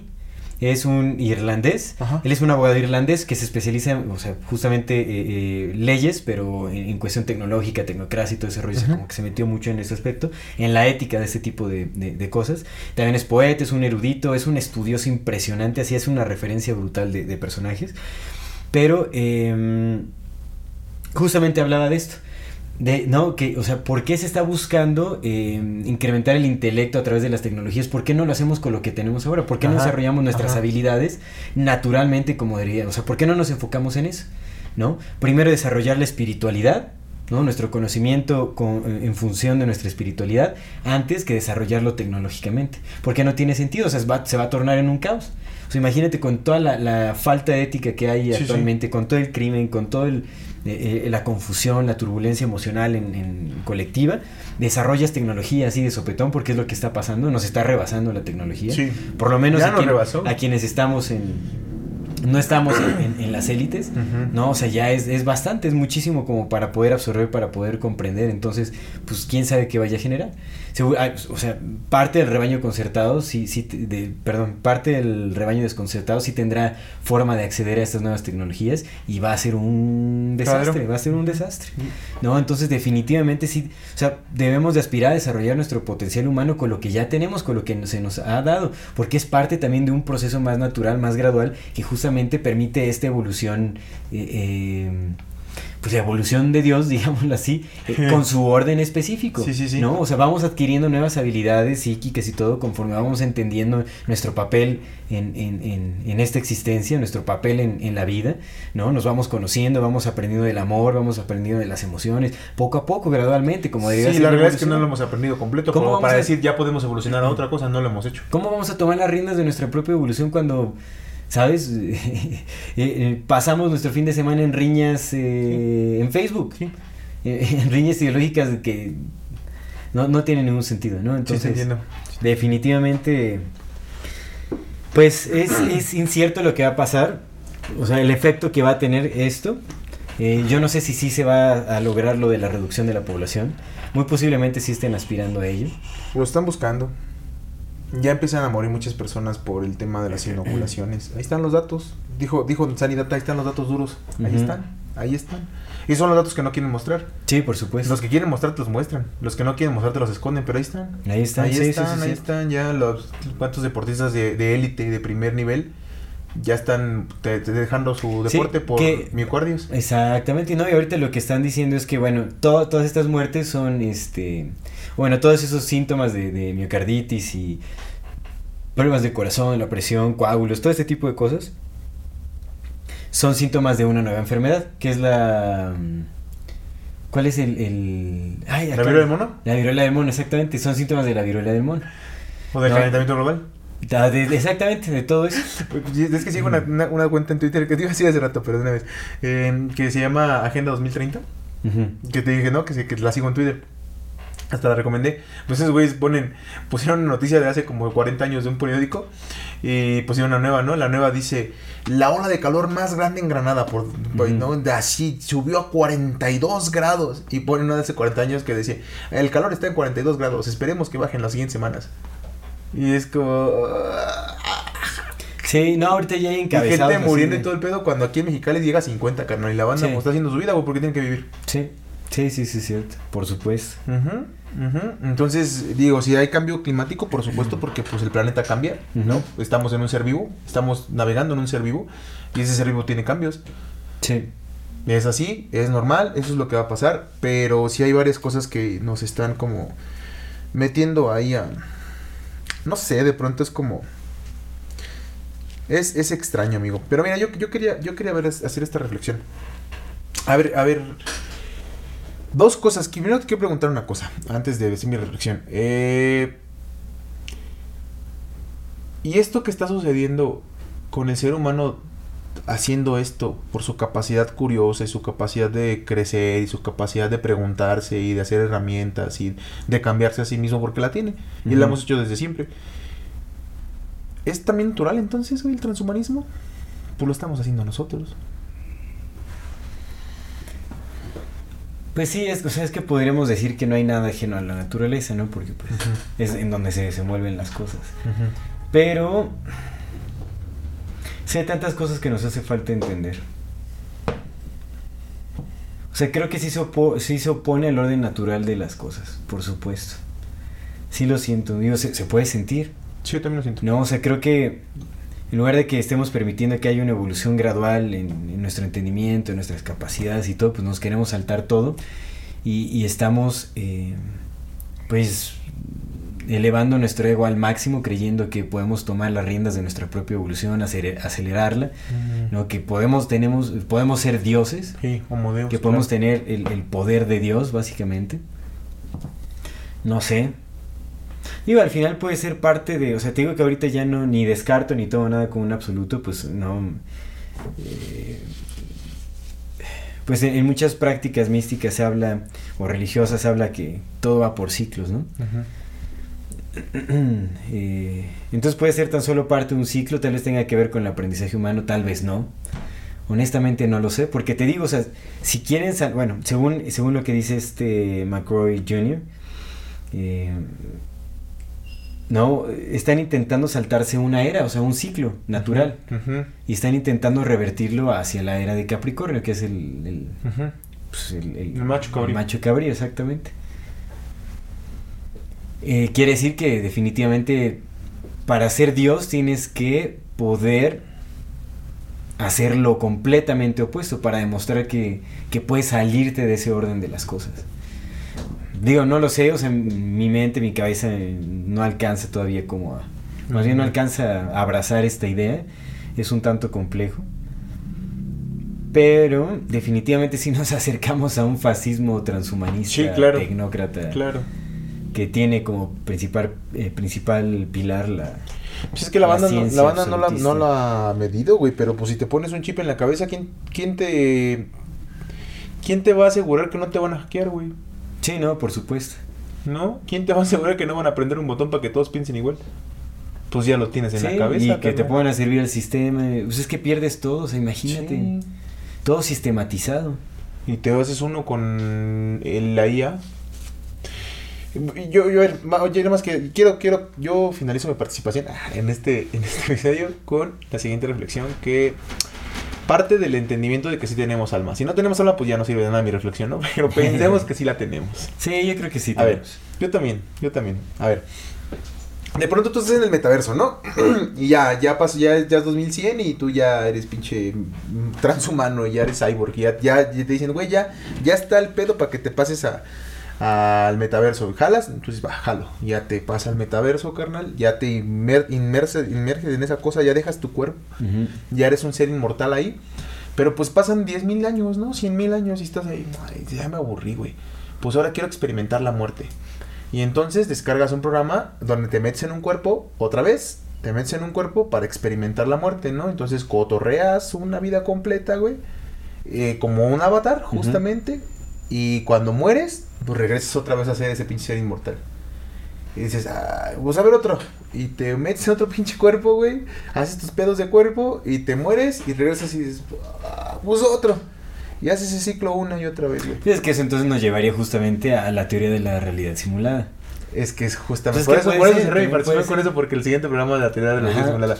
Eso no es nada diferente a lo que se supone que estamos haciendo ahorita. Nada. Porque se supone que nuestra alma es eterna y somos un ser eterno que está observando todo. Que te mueres, regresas a esa supraconciencia y vuelves a bajar a aprender. Te vuelves a morir, bajas a aprender. Solo que acá bajarías más. Sí. Bajas y Pero no subirías sabes. a aprender. Pero es que no sabes si ahí arriba, si arriba, güey. Sí, exactamente. No sabes si ese arriba sea el verdadero es, arriba eso es lo o- que queda en cuestionamiento. pinche capísima de multirealidades, carnal. Entonces, Pero mira, no sé, o sea, también Sí. por algo las élites están empujando tanto esta gente. O sea, definitivamente su educación es completamente distinta a la nuestra. Sí lo es, amigo. Completamente. Su conocimiento es mucho mayor, por supuesto, porque pues ellos sí, sí tienen muy posiblemente la, la verdadera versión de los hechos, sí, de la historia, Sí, de la humanidad. Entonces ahí se deben de revelar muchísimas cosas. Y existió Atlantis, existieron otras razas humanas previas a nosotros, pues ya encerraron un conocimiento muy profundo sobre cómo funcionan las cosas. Entonces, si todo esto, fue, esto fuera una, una realidad simulada y ellos lo supieran, ¿no crees que perdería un poco el, el- el propósito? Pues, o tal vez quieren simplemente fractalizar la realidad. Hacer su propia simulación. Sí puede ser. Hacer su propia En- simulación. en- pues en pro de su mismo aburrimiento. Pero no lo sé, o sea, es ¿Qué, que... qué tal si ya saben Mira, podríamos especular infinitas posibilidades Sí. motivos, pero lo que sí sabemos es que Sí. hay una agenda transhumanista en el camino. Sí se plantea el control absoluto de la Si humanidad. lo hay, si lo hay. Eh, definitivamente no es para todas las clases, o sea, No. es para los elitistas, Sí. tecnócratas. Sí, sí. De hecho, eso también eh, eh, se puede ver en, en- en muchas películas y series de ciencia ficción como en Arcade, Arcade que se basa en este videojuego de League of Legends, creo. Ah, Simón, LOL. Este, pues me gustó mucho esa serie de, de Arcade, o sea, está interesante, porque justamente plantea dos sociedades distintas, una de las cloacas que vive así como en subterráneo, que es toda la gente pues pobre, olvidada, que justamente no tiene acceso como a la mayor a los mayores avances Simón. tecnológicos, y arriba está como la pues la ciudadela en donde justamente funcionan bajo una tecnocracia, es como una asamblea de puros tecnócratas que toman las decisiones de, de toda su, su sociedad. Bueno, está interesante cómo lo plantean y es algo similar, o sea, ahí se dejan ver, mira, también ya no sé qué onda con las películas y con las series, si realmente están como implantando ideas sobre lo que va a venir o simplemente te están enseñando algo que quieren que creas que va a suceder. Pues Ya ya, no no sé. güey, no mames, güey, es, que, es que ya bien claro, güey, que es esto que ya está, ya está en orden, esto que ya está funcionando, esto que ya está, pues va, sí va a crear Blade Runner, güey. Sí, sí, o sea, por ves que, pues es que entonces sí, cara. Sí, vienen, vienen los, Lo los androides. Stanley Kubrick por andar diciendo sus cosas que no debe decir. No sabemos, también Pues eso, sí, no sabemos. también esas muertes pueden ser simuladas, No que sabemos. bueno, según la, la Kennedy, ¿no? según las teorías de, de de es que Kennedy. simplemente ellos solo se retiran del ojo público y ya. O sea, sacrifican su identidad pública, les vale gorro Hay y un ya. video bien impresionante. No tienen necesidad de la opinión de los demás. Hay un video bien impresionante de Michael Jackson vivo, güey. Se ve muy real, muy, muy real. ¿Puede ser? Puede ser. Puede ser. Pues más Matis dice que también Puede ser. que todos están vivos puede todos güeyes. puede ser, puede ser. Completamente puede ser, güey. Eh, pero lo que sí, güey, es que. Güey, sí, sí, no mames, eso va a ser Blade Runner, carnal. O sea, sí va a ser. Si la distopía viene. Viene en camino. Sí. Sí, que, que ya no recuerdo quién de los que estuve leyendo decía que para ellos va a ser una utopía, para nosotros será una, disto- una Además, distopía. además, güey, claro que nos, claro que nos meten cosas, claro que nos meten cosas en las películas, pues es, pues es sumar uno más uno es dos. Pues es simbolismo, es programación, por supuesto. Claro, güey, pues si lo tiene, Pero si por, lo eso, no lo vas por a eso. ¿a qué va orientada la programación? ¿A hacernos creer que eso va a pasar o a darnos un vistazo de lo que sí va a pasar? Tal vez a las dos, Exactamente. tal vez a las dos. Puede ser que un poco de, dependiendo de la película, la madre... ¿Qué, qué ocupas para manifestar? Eh, la mente. Que lo creas. Sí, que lo creas, por Que lo creas. pero la, la mente. Que toda la pinche bola de pinches monos que Las aquí creencias, lo las creencias se desarrollan por programación mental. cara. Por eso Por te digo, repetición. ¿para qué te lo hacen? Para que lo creas, para que les des fuerza. Sí, por eso. Pero para que lo creas porque sí viene, o sea, porque es real, o para que lo creas para distraerte de lo que viene. Para que lo creas, ¿Entiendes? para que se haga. No sé. Claro, ¿Por qué? Porque también hay muchos distractores, también hay muchas ideas por ahí. O sea, hay muchos libros, hay muchas, hay- sí, hay muchos medios, de, o sea, los medios de comunicación te Sí. distorsionan la realidad y te desvían. Pero los medios te dicen lo que veas quieren es- que veas. Sí, pero ¿con qué ¿Por qué motivos? motivo? Los Sí. motivos son Sí, los que estoy motivos son los que vean y no, Por ver, supuesto que están manipulando, Ni eso sí. a ver, pinches motivos. Ya que hagan sus chingadas ganas, güey. Diosito nos va a salvar. Sí. Pero bueno, también les recomiendo este artículo de siete maneras en las que el mundo va a cambiar A para el 2030 de Forbes. De Es, Forbes. es un, un artículo eh, que hace en contribución con, eh, se llama Frost and Sullivan's Visionary Innovation Group, Ajá. que es obviamente un grupo de tecnología transhumanista. Ok. eh, de inteligencia artificial, bueno, todo, este rollo. Se escribió en este artículo con la asesoría de este grupo, ¿no? Para decirnos cuáles son los cambios que vienen para el 2030. Es muy, muy impresionante que utilicen esa fecha del 2030, ¿no? O sea, es como la agenda digo, quién 2030. sabe por qué. Y es, es en lo que se, se enfocaba. O sea, yo también por había esc- escuchado, ¿no? Que la Agenda 2030 de lo que, pertene- lo que pretendía hacer era centralizar absolutamente todo. O sea, eliminar como las actividades del campo y todo centralizarlo en las ciudades. Eso era, básicamente como... A, a diferencia de lo que te hacía creer la ONU, ¿no? Que supuestamente era apoyo al campo y todo. Pero yo, a mí me invitaron a las mesas de trabajo de esa madre. Fue un atolazo con el dedo. O sea, nada, nos ponían a hablar como pendejos. Nadie decía nada. No, o sea, nadie sabía ni por qué estaban ahí, o sea, pero pues todo lo que, las conclusiones a las que se llegaron y todo, las anotaban y todo, no se hizo absolutamente nada con esa madre, nada. No se le dio, nos prometieron que se iba a dar seguimiento, que nos iban a avisar, que nada más fue como el puro pantallazo para hacerle creer a la gente que había como un movimiento ahí de, 20 de la Agenda 2030 de la ONU, que quién sabe qué, una falacia absoluta, absoluta, no hubo nada así, nada, nada, nada. Entonces la Agenda 2030 tiene un trasfondo más profundo que lo que nos hicieron creer que tenía, porque sigue, ahorita todavía puedes ver que la Agenda 2030, que quién sabe qué, que está en, todos los gobiernos del mundo y todo ese rollo. Aquí ya na- nadie habla de la Agenda 2030, pero sí está en función. O sea, la ONU sigue con su Agenda 2030, que pues ya vimos que tiene eh, más bien este eh, avance de la tecnología, de la sistematización y centralización de la economía, de los recursos, etcétera, etcétera. ¿Nuevo orden mundial? El nuevo orden mundial. Un solo gobierno. Que exactamente, que va al transhumanismo. Simón. Y con mejora genética, o sea, también quieren la erradicación de las clases que no creen que son aptas para... Sí, todos esos güeyes son eugeni- Son eugenistas. Tesla era eugenicista. De hecho, tuvo una, una entrevista que predecía que para el 2100, por fin, o sea, casi casi que por fin ya va, va a estar establecida la eugénesis como regla para este eliminar a todas las clases no deseadas. Pues es que es lo que están haciendo ahorita. Eso lo dijo en una entrevista. Y es lo que te dije también, o sea, lo comprueba. Ahí voy a dejar los enlaces como de los artículos, de todo lo que estoy sacando, Sí. pues ahí los dejaremos, ¿no? Pero recuerdas que en el, en el episodio pasado de Nikola Tesla, te dije la, la profecía que decía eh, de Woman is Boss. Ah, claro. Y eso tiene muchísimo sentido ahora, porque también mencionaba la eugénesis. Y hacía una, eh, una comparación de cómo funcionan las colmenas de abejas Sí. Con selección genética. Justamente como la reina, no, ahí es un, es un matriarcado, digamos. en- y por eso lo comparaba, porque decía que pues, en el despertar intelectual de las mujeres ya este, eh, le iban a dar la vuelta a los hombres y los hombres iban a pasar a ser nada más como la clase eh, de servidumbre. No, sea, la clase nada más que iba a o sea, para el trabajo, el trabajo pesado y, y- y propósito de, re- de reproducción. Pero lo que hace la abeja eh, reina para seleccionar eh, con quién reproducirse es, para justamente la selección genética, es elevarse a las alturas y digamos como que el macho que pueda eh, sobrevivir a la altura a la que sobrevuele la abeja reina, pues quiere decir que es el que tiene los genes más fuertes, porque se mueren. O sea, llega un momento en donde no sé si es la presión o, o por Sí, qué, pues sí. se, se mueren la- las abejas, entonces la que sobrevive es la que tiene el derecho de aparearse con la, con la reina, pues. Y así es como preservan los, eh, los genes. Entonces por eso decía que eh, Tesla comparaba las futuras sociedades eh, como un matriarcado y con selección genética muy específica.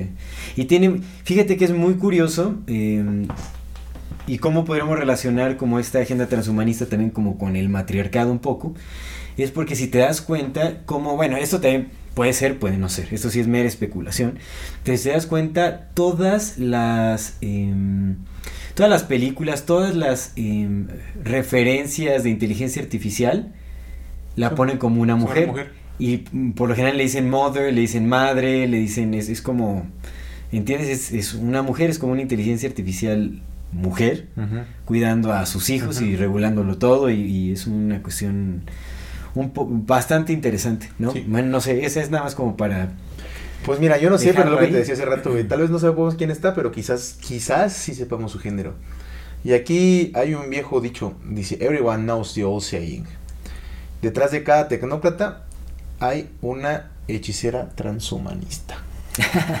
¿Quién dijo ese? Sabe, pero es de compas del ensayo este. Everyone knows the old saying. Behind every technocrat is a transhumanist sorceress. y lo que sigue está chido. Nada dura para siempre, excepto el alma inmortal y el silicón. Mm, qué loco. Mira, está súper loco porque se dice que los grises están hechos de Silicón. y que se supone que son eh, humanos eh, que nos visitan del futuro y que ya justamente pasaron como por una fusión de... Bueno, eso es lo que se dice, ¿no? Tampoco. ¿Y cómo se llama? O sea, que es una fusión entre tecnología y, y humanidad, o sea, que por eso perdieron su emocionalidad, ya no se pueden reproducir, ¿no? Entonces, ¿Y cuál como- es el nombre del lugar donde vienen todas las ideas tecnológicas en este momento? Silicon Valley, exactamente, Silicon Simón, Valley. Simón. Por supuesto. Pero es eso, yo no sé, tal vez, tal vez, ¿verdad? ¿Quién sabe? Fíjate, Tal algo muy interesante también que, dejamos, de todo. que, que voy a- quiero poner en la mesa es que, bueno, este, eh, el CEO del Foro Económico Mundial, este, Schwab, Herr Klaus Schwab. Klaus Schwab, mencionó en una entrevista, no sé si en una conferencia, una entrevista en el 2016, que nos estábamos justamente preparando para la cuarta revolución, Cuarta revolución industrial. ¿A qué te suena la, cua- la cuarta revolución A la industrial? 4T, por supuesto. Claro, güey. Claro, la aquí lo 4T. tengo. 4T. Ahí está. Sí. Exactamente, es la 4T. Sí lo es. ¿Y en qué se basa principalmente nuestro queridísimo presidente? Es neokeynesiano, que se basa en, en, eh, infraestructura principalmente. La infraestructura es tecnología, por Mm. Sí supuesto. lo es, sí lo es. Sí, la 4T, sí lo es, sí lo es. No, entonces y tiene mucho que ver. También Digo, hay que- no, la verdad es que no sé cuáles son las otras dos este, revoluciones industriales intermedias. Las desconozco. Lo- Los dijo. Porque no hay- Data. Sí, él, él habló de dijo, dos. Él habló nos de- habló de dos. La primerita, primer primerita que fue, no me acuerdo, y la segunda que tampoco La me acuerdo, segunda. pero nos habló de dos. Pero al parecer ahorita estamos entrando en la cuarta. Esta es la cuarta. No Cuatro- sé- la no sé cuarta cuál sea- transformación. Exactamente. La cuarta transformación. Sí, o sea, pues de dónde lo va a sacar también, ¿no? O sea Sí. que... Sí, porque también se sacó de la manga un- una tercera transformación aquí. Pero bueno, en fin, Que mira, es, mu- es muy interesante. Pues es que estas cosas no son No, coincidencias, no no, lo son, son. No lo casualidad. son. o sea, que no alguien... lo son. 18 años tardó Don Señor para llegar al poder y se lo dieron en esta, que lo ocupaban. Y que está permitiendo todo.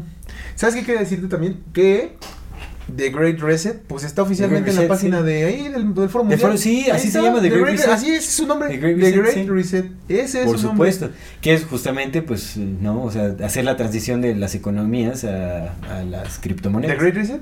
Ajá, a la, Resetea a la todo. criptoeconomía. Sí, por supuesto. Bueno, reseteas todo, claro. Y cuando resetea se borran cosas. Es la estructura social, por supuesto. Se borran cosas. Lo esencial queda, lo esencial para ellos y las otras se van a borrar. Pero eso es lo que Sí, dice el Foro Mundial. ¿eh? Así lo llaman. The Great, The Great Reset, sí, por supuesto. Sí, sí, amigo. Sí. Pues bueno, demos por concluido este programa. Este episodio pasamos a los, al, Pasamos a... algo interesante, porque si de hoy lo, te- lo tengo, mira, ahí está. Son dos cosas de algo interesante que traigo. El primero es esta esto que dijo Jennifer Morgan, eso está también en el Foro Mundial, en, en la página de... Es que también me metí ahí, güey, porque dije, a ver qué están diciendo, pues si no, ahí está todo, Sí, güey. es que Está todo, Que güey. recordemos que también está lo que quieren que sepamos. No sabemos con qué motivo, pero bueno, vamos a... Pero pues es que lo dicen, güey, les vale. Sí, Güey, pero no, sí. no sabemos. Sí, porque, hay, que, hay que aceptarlo. Pero ¿no? está. O sea, no- está ahí, está, ahí, es lo que está ahí. dicen y algo, algo tiene que decir. Pero esto lo dice Jennifer Morgan, la, eh, la directora ejecutiva de Greenpeace International. Creamos un nuevo orden mundial después de la Segunda Guerra Mundial. Ahora estamos en un mundo diferente del que era entonces. Necesitamos preguntarnos qué podemos hacer de manera diferente. El Foro Económico Mundial tiene una gran responsabilidad en eso también para apretar el botón de reseteo y para mirar en cómo creamos well-being es bienestar, ¿verdad? Para cómo creamos bienestar para la gente y para la tierra. Sí, Y la señora directora de Greenpeace. de Greenpeace. Te digo, sí, estoy de acuerdo, güey. Sí, estoy de acuerdo, amigo. Y, ah, y otra, tan, tan de acuerdo estoy que apenas vi un, un documental. Estaba viendo un documental, ¿verdad? Lo quité. Le dije, ya hay que quitarlo porque, güey, se llama Acknowledgement. Está en Amazon. Y yo lo vi porque era de ovnis y la chingada. Ah, y sí presentan, ajá, y sí presentan a personas. Es con Steven Greer, ¿no? Es este, eh, Steven... ¿Es el que llora? Creo que sí, Steven Greer. Sí, el vato que de lentes, que medio peloncito. Sí, sí, Steven Greer, sí. Güey, no. Steven mames, Greer. más falso que nada. Los vatos que están dando la. la Unacknowledged los, unacknowledged. Los vatos que están dando la información, creo que son reales. Que sí están diciendo lo que vieron. Pero este vato le hace un pinche lavadón de cara a los presidentes y al director de la CIA. ¿Puedes creer eso? Y se pone a llorar en medio del programa bien falso, güey. Sí, sí, sí tiene, sí tiene varias cosas Es un extrañas. pinche lavado de cara al director de la CIA. Por Dios santo, el director de la CIA es el diablo. ¿Cómo le va a lavar la cara al de... Es que yo le fui a decir al director de la CIA, él no sabía. El presidente no sabía, yo le dije. ¿Y por qué no saben? No, ya voy a Sí, y él, él también, él también desarrolló un sistema de comunicación con los extraterrestres que es a través como de una meditación, una cosa así, que le llama, tiene otro documental que se llama el, el contacto del quinto tipo, una madre así. Y eso es su posición controlada. Eso Sí. es darte los, los datos Sí, reales de la gente que te está diciendo, güey, si hay ovnis, si hay aliens, sí, sí los hemos visto, pero diciéndote, el presidente no sabe nada de esto, la CIA no sabe nada Sí, de sí, esto. sí. Son otros, uy, es como no mames, güey, la, CIA la pinche CIA fue la que derrocó, a- a- hizo la operación Cóndor, güey. Sí, él sale llorando en muchas entrevistas también. Sí, es Pero como- bueno, sí, sí, por Es supuesto. eso, carnal, ¿sabes? Es como, dude, no mames, güey. Y sí, mejor lo quité porque después de que platicamos de lo de los jesuitas, amigo, he estado tratando de. He, he visto todo de un, de Sí, se ven- se distinto, ven muy güey. distintas, Muy, muy pero neta es muy cosas, por distinto. supuesto. Y mira, quería decirte, este es mi dato. Si con esto la bandita no entiende cosas, pues yo ya no sé con qué van a entender. Y, lo vamos a subir en un TikTok y seguramente la banda va a decir cosas y van a entender. Pero vas a ver. El, el templo satánico, el templo satánico oficial, dice. No lo olviden. En el templo satánico es obligatorio usar mascarilla y traer su credencial de vacunación. Si no, no entran. Ah, si la banda no entiende nada con eso, Sí. porque ya de plano si estamos bien mensos. Sí, por supuesto. Si por en el templo satánico te piden, te obligan a estar vacunado y traer tu mascarilla, Pues es que son prociencia, o sea, la ciencia ante todo, incuestionable. ciencia. Exactamente, no lo cuestionan. Pues es que Lucifer es la luz del conocimiento sí, para ellos, ¿no? Para ellos. para ellos. Y pues esos son mis datos, mis datos interesantes de este. Está chido. Sí, está bien, está bien. Pues vámonos a las recomendaciones. Échele. Quiero recomendar, o sea, obviamente esta es una recomendación que eh, necesita criterios, o sea, tampoco es para comerse todo. Pero de hecho, Juanjo, creo que fue Juanjo quien me recomendó la Ah, serie Juanjo. de Raised Saludos, by. Wolves. Es una serie de HBO, se llama Raised by Wolves, Ah, creado por lobos. Sí, sí. Está muy interesante, de hecho es muy interesante el simbolismo que manejan ahí, porque hablan de eh, una como especie de pareja de androides que eh, fueron designados, eh, se les designó la tarea de criar, de engendrar y crear a los últimos, a los últimos humanos de, del, del planeta Tierra. Bueno, como unos, a unos niños. Sí, no sé si eran los últimos humanos, ya ni entendí qué show, porque también había unas arcas por ahí. Pero como los últimos humanos ateos, como de una civilización atea. Y este, en un planeta, hay quién sabe que entonces empiezan como desde cero. Pero es, es muy, muy este, curioso porque eh, el androide mujer se llama Mother y el androide eh, hombre se llama Father. Ujú. Quien tiene el control ahí es Mother, Mother. Mother. Es la que cría, es la que pone las reglas, es la que tiene el poder. Father está nada más ahí como para la, digamos, como para los trabajos de construcción. Ya sabes, ¿no? Como el típico trabajo así. Y este, para cuidar de, de Mother y para cuidar. Pero aún así ni siquiera sobrepasa en poder. Para culparlo. Está ahí para Sí, culparlo. exactamente, básicamente, o sea, se la pasan pendejeándolo toda, el- bueno, lo que llevo de la serie, ¿no? Se la pasan pendejeándolo, ¿no? Al, al, al padre. Sí, pues para eso, pa eso nos quieren. Sí, pero no, o sea, pues es que también es la percepción que, o sea, por eso hay que verla con criterio, porque realmente Ok. to- todo es muy simbólico en, en ese aspecto. Y ahí también se habla de una guerra que hay entre los ateos, los ateos fueron los que desarrollaron la inteligencia artificial, que crearon a los androides y todo ese asunto, y tuvieron una guerra con los... em, los mitraicos, bueno, los, los eh, adoradores de Mitra, De Mitra. que adoran al sol, ahí le llaman sol, que eso también es un símbolo, recordemos que Baal es el sol y todo ese asunto, entonces Pero Jesús eh, también. está como, sí, pero ahí está muy, estamos sí, pues el mitraísmo, ¿no? Se supone que de ahí se deriva De Jesús. El, el Y, y eso, eso sí es el lucero de la mañana, fíjate. Pero es, es un conflicto entre, o sea, está como la ciencia, porque también hace mucho énfasis la, la androide, así como de, nosotros no creemos en ninguna religión, nos basamos únicamente en la ciencia y que quién sabe qué, se hace como mucho eso específicamente, que es como la agenda transhumanista, los androides. Pero la cancelaron esa serie, ¿no? ¿La cancelaron? Sí, güey. No ya, no, ya no salió la segunda temporada. Pero salió en el 2020. Sí, salió en la segunda temporada. Bueno, ¿cómo ya la cancelaron la Hay última, dos ya no, temporadas. Ya, la, no, la cancelaron, Ah, yo lo la vi. tercera. Pues bueno, quién sabe por qué. Pero. Pues ya cancelaron la agenda 2030. Exacto, nada. Ya No, pues quién sabe, pero bueno, vean, es- es- está interesante con el simbolismo que se maneja, o sea, como que hay cosas que se dejan entrever por ahí, Ok. ¿no? Pero, pues igual, también puede ser como pues para confundir todo, ¿no? En realidad. Digo, yo llevo nada más como dos episodios de eso, Sí. pero me, me parece interesante cómo, funciona cómo funciona esto, ¿no? O sea, de los androides, pues la mujer es la que está en la cabeza, la que impone las reglas, la que tiene un poder así absoluto, básicamente. Eh, y es muy cruel también. Bueno, es muy extraño, es, es andrógina también. Recordemos que Lucifer se Claro. representa Sí. andróginamente. Es muy curioso porque el hombre sí se ve como varonil, es un hombre negro así mamado, el androide hombre, y la mujer es súper andrógina. O sea, súper andrógina. O sea, es como una mezcla de, de ambos, ¿no? Entonces, pues ahí lo dejo, Raised by Walls, pueden verlo, es, es interesante lo que, lo que se propone ahí, ¿no? Nice. Como el simbolismo y lo, lo que manejan ahí. Y es una serie de Ridley Scott. Ah, Ridley Scott está pues mega, Sí, pues él sí. quiso, ajá. Ese que hizo este... Prometeo, sí quiso Blade Runner, Blade Runner, sí. Ridley Scott es como, sí, sí, sí. pues, Por supuesto, exactamente. Sí, o sea, pues ahí es, es- Seguramente se utilizó para. También él creo que hizo la, la serie de Electric Dreams. Electric, Electric Dreams. Que es como esta serie que se hizo muy famosa de Netflix. de- que eran como varias historias súper raras, así como distópicas y todo ese asunto. Dark. La de. No, no, no, no, no, güey, la de. De distintas eh, historias, Black distintas- Star. Black Mirror. es- Black Mirror, de Black, Mirror. Haz de cuenta que Black Black, Star. Black Mirror es de Black Netflix, Star. es de Netflix y Electric Dreams es de Amazon, de Ah, Prime. va. Y esa la dirigió. ¿Y no sale este en todos? Es casi lo mismo, ¿no? No, pero salió este. em, o sea, te digo, había cosas súper interesantes ahí, como e- esa cuestión de la réplica de. De. Ay, bueno, como tu, tu- la creación de, de tu yo virtual. Ah, claro. Aparece ahí. Bueno, hay muchas cosas por ahí virtual. interesantes. Hay muchas cosas ahí. De hecho, también hay una serie en Amazon Prime que se llama Upload, que habla justamente de cómo transfieren la conciencia a la hora de la muerte de la persona, transfieren la conciencia. ¿Cómo haces para ver series, güey? Aparte estudiar, Ah, no esa- ya es- no, esa la vi hace mucho tiempo. Esa Ah. la vi hace mucho tiempo. Sí, la de no, y aparte, ¿viste? ¿Qué? Pues, he aprendido a ser súper eficiente con mi tiempo. Eso sí, Bien cabrón. que- Sí, sí, Bien. Desveladas. Bien, Dices que no duermes, güey. A mí sí me gusta dormir. Poquito, No, sí, es pero sí me gusta dormir. Ay, sí duermo, sí duermo cinco horas. Sí, cinco horas son cinco horas. ¿Te puedes dormir tres? No, no, sí duermo cinco horas también. Sí. Cinco o seis horas cuando bien me va, pero bueno, en fin.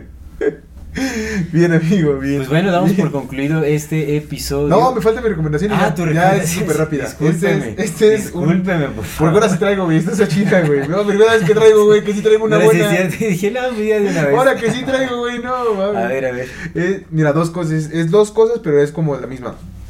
Es un episodio en YouTube, es un podcast en YouTube que se llama Transhumanist is Satanism with a Rain Ship.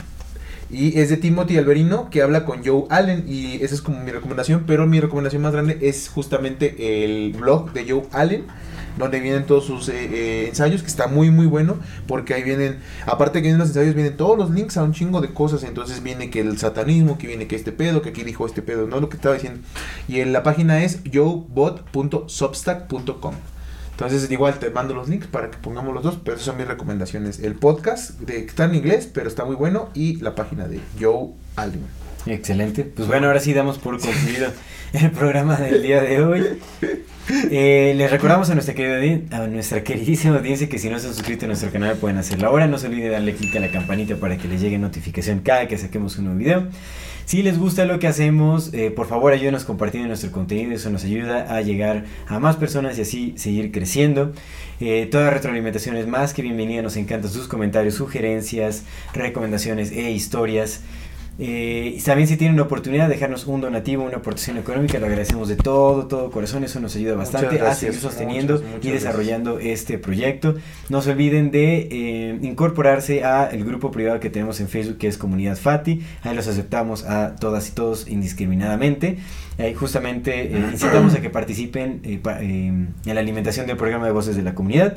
Y por último, no se olviden de seguirnos en todas nuestras redes sociales como Amor Fati MX. MX. Muchísimas gracias por acompañarnos hasta este momento. Esto es Amor Fati. En la infinita brevedad del ser. Hasta luego. Amigo.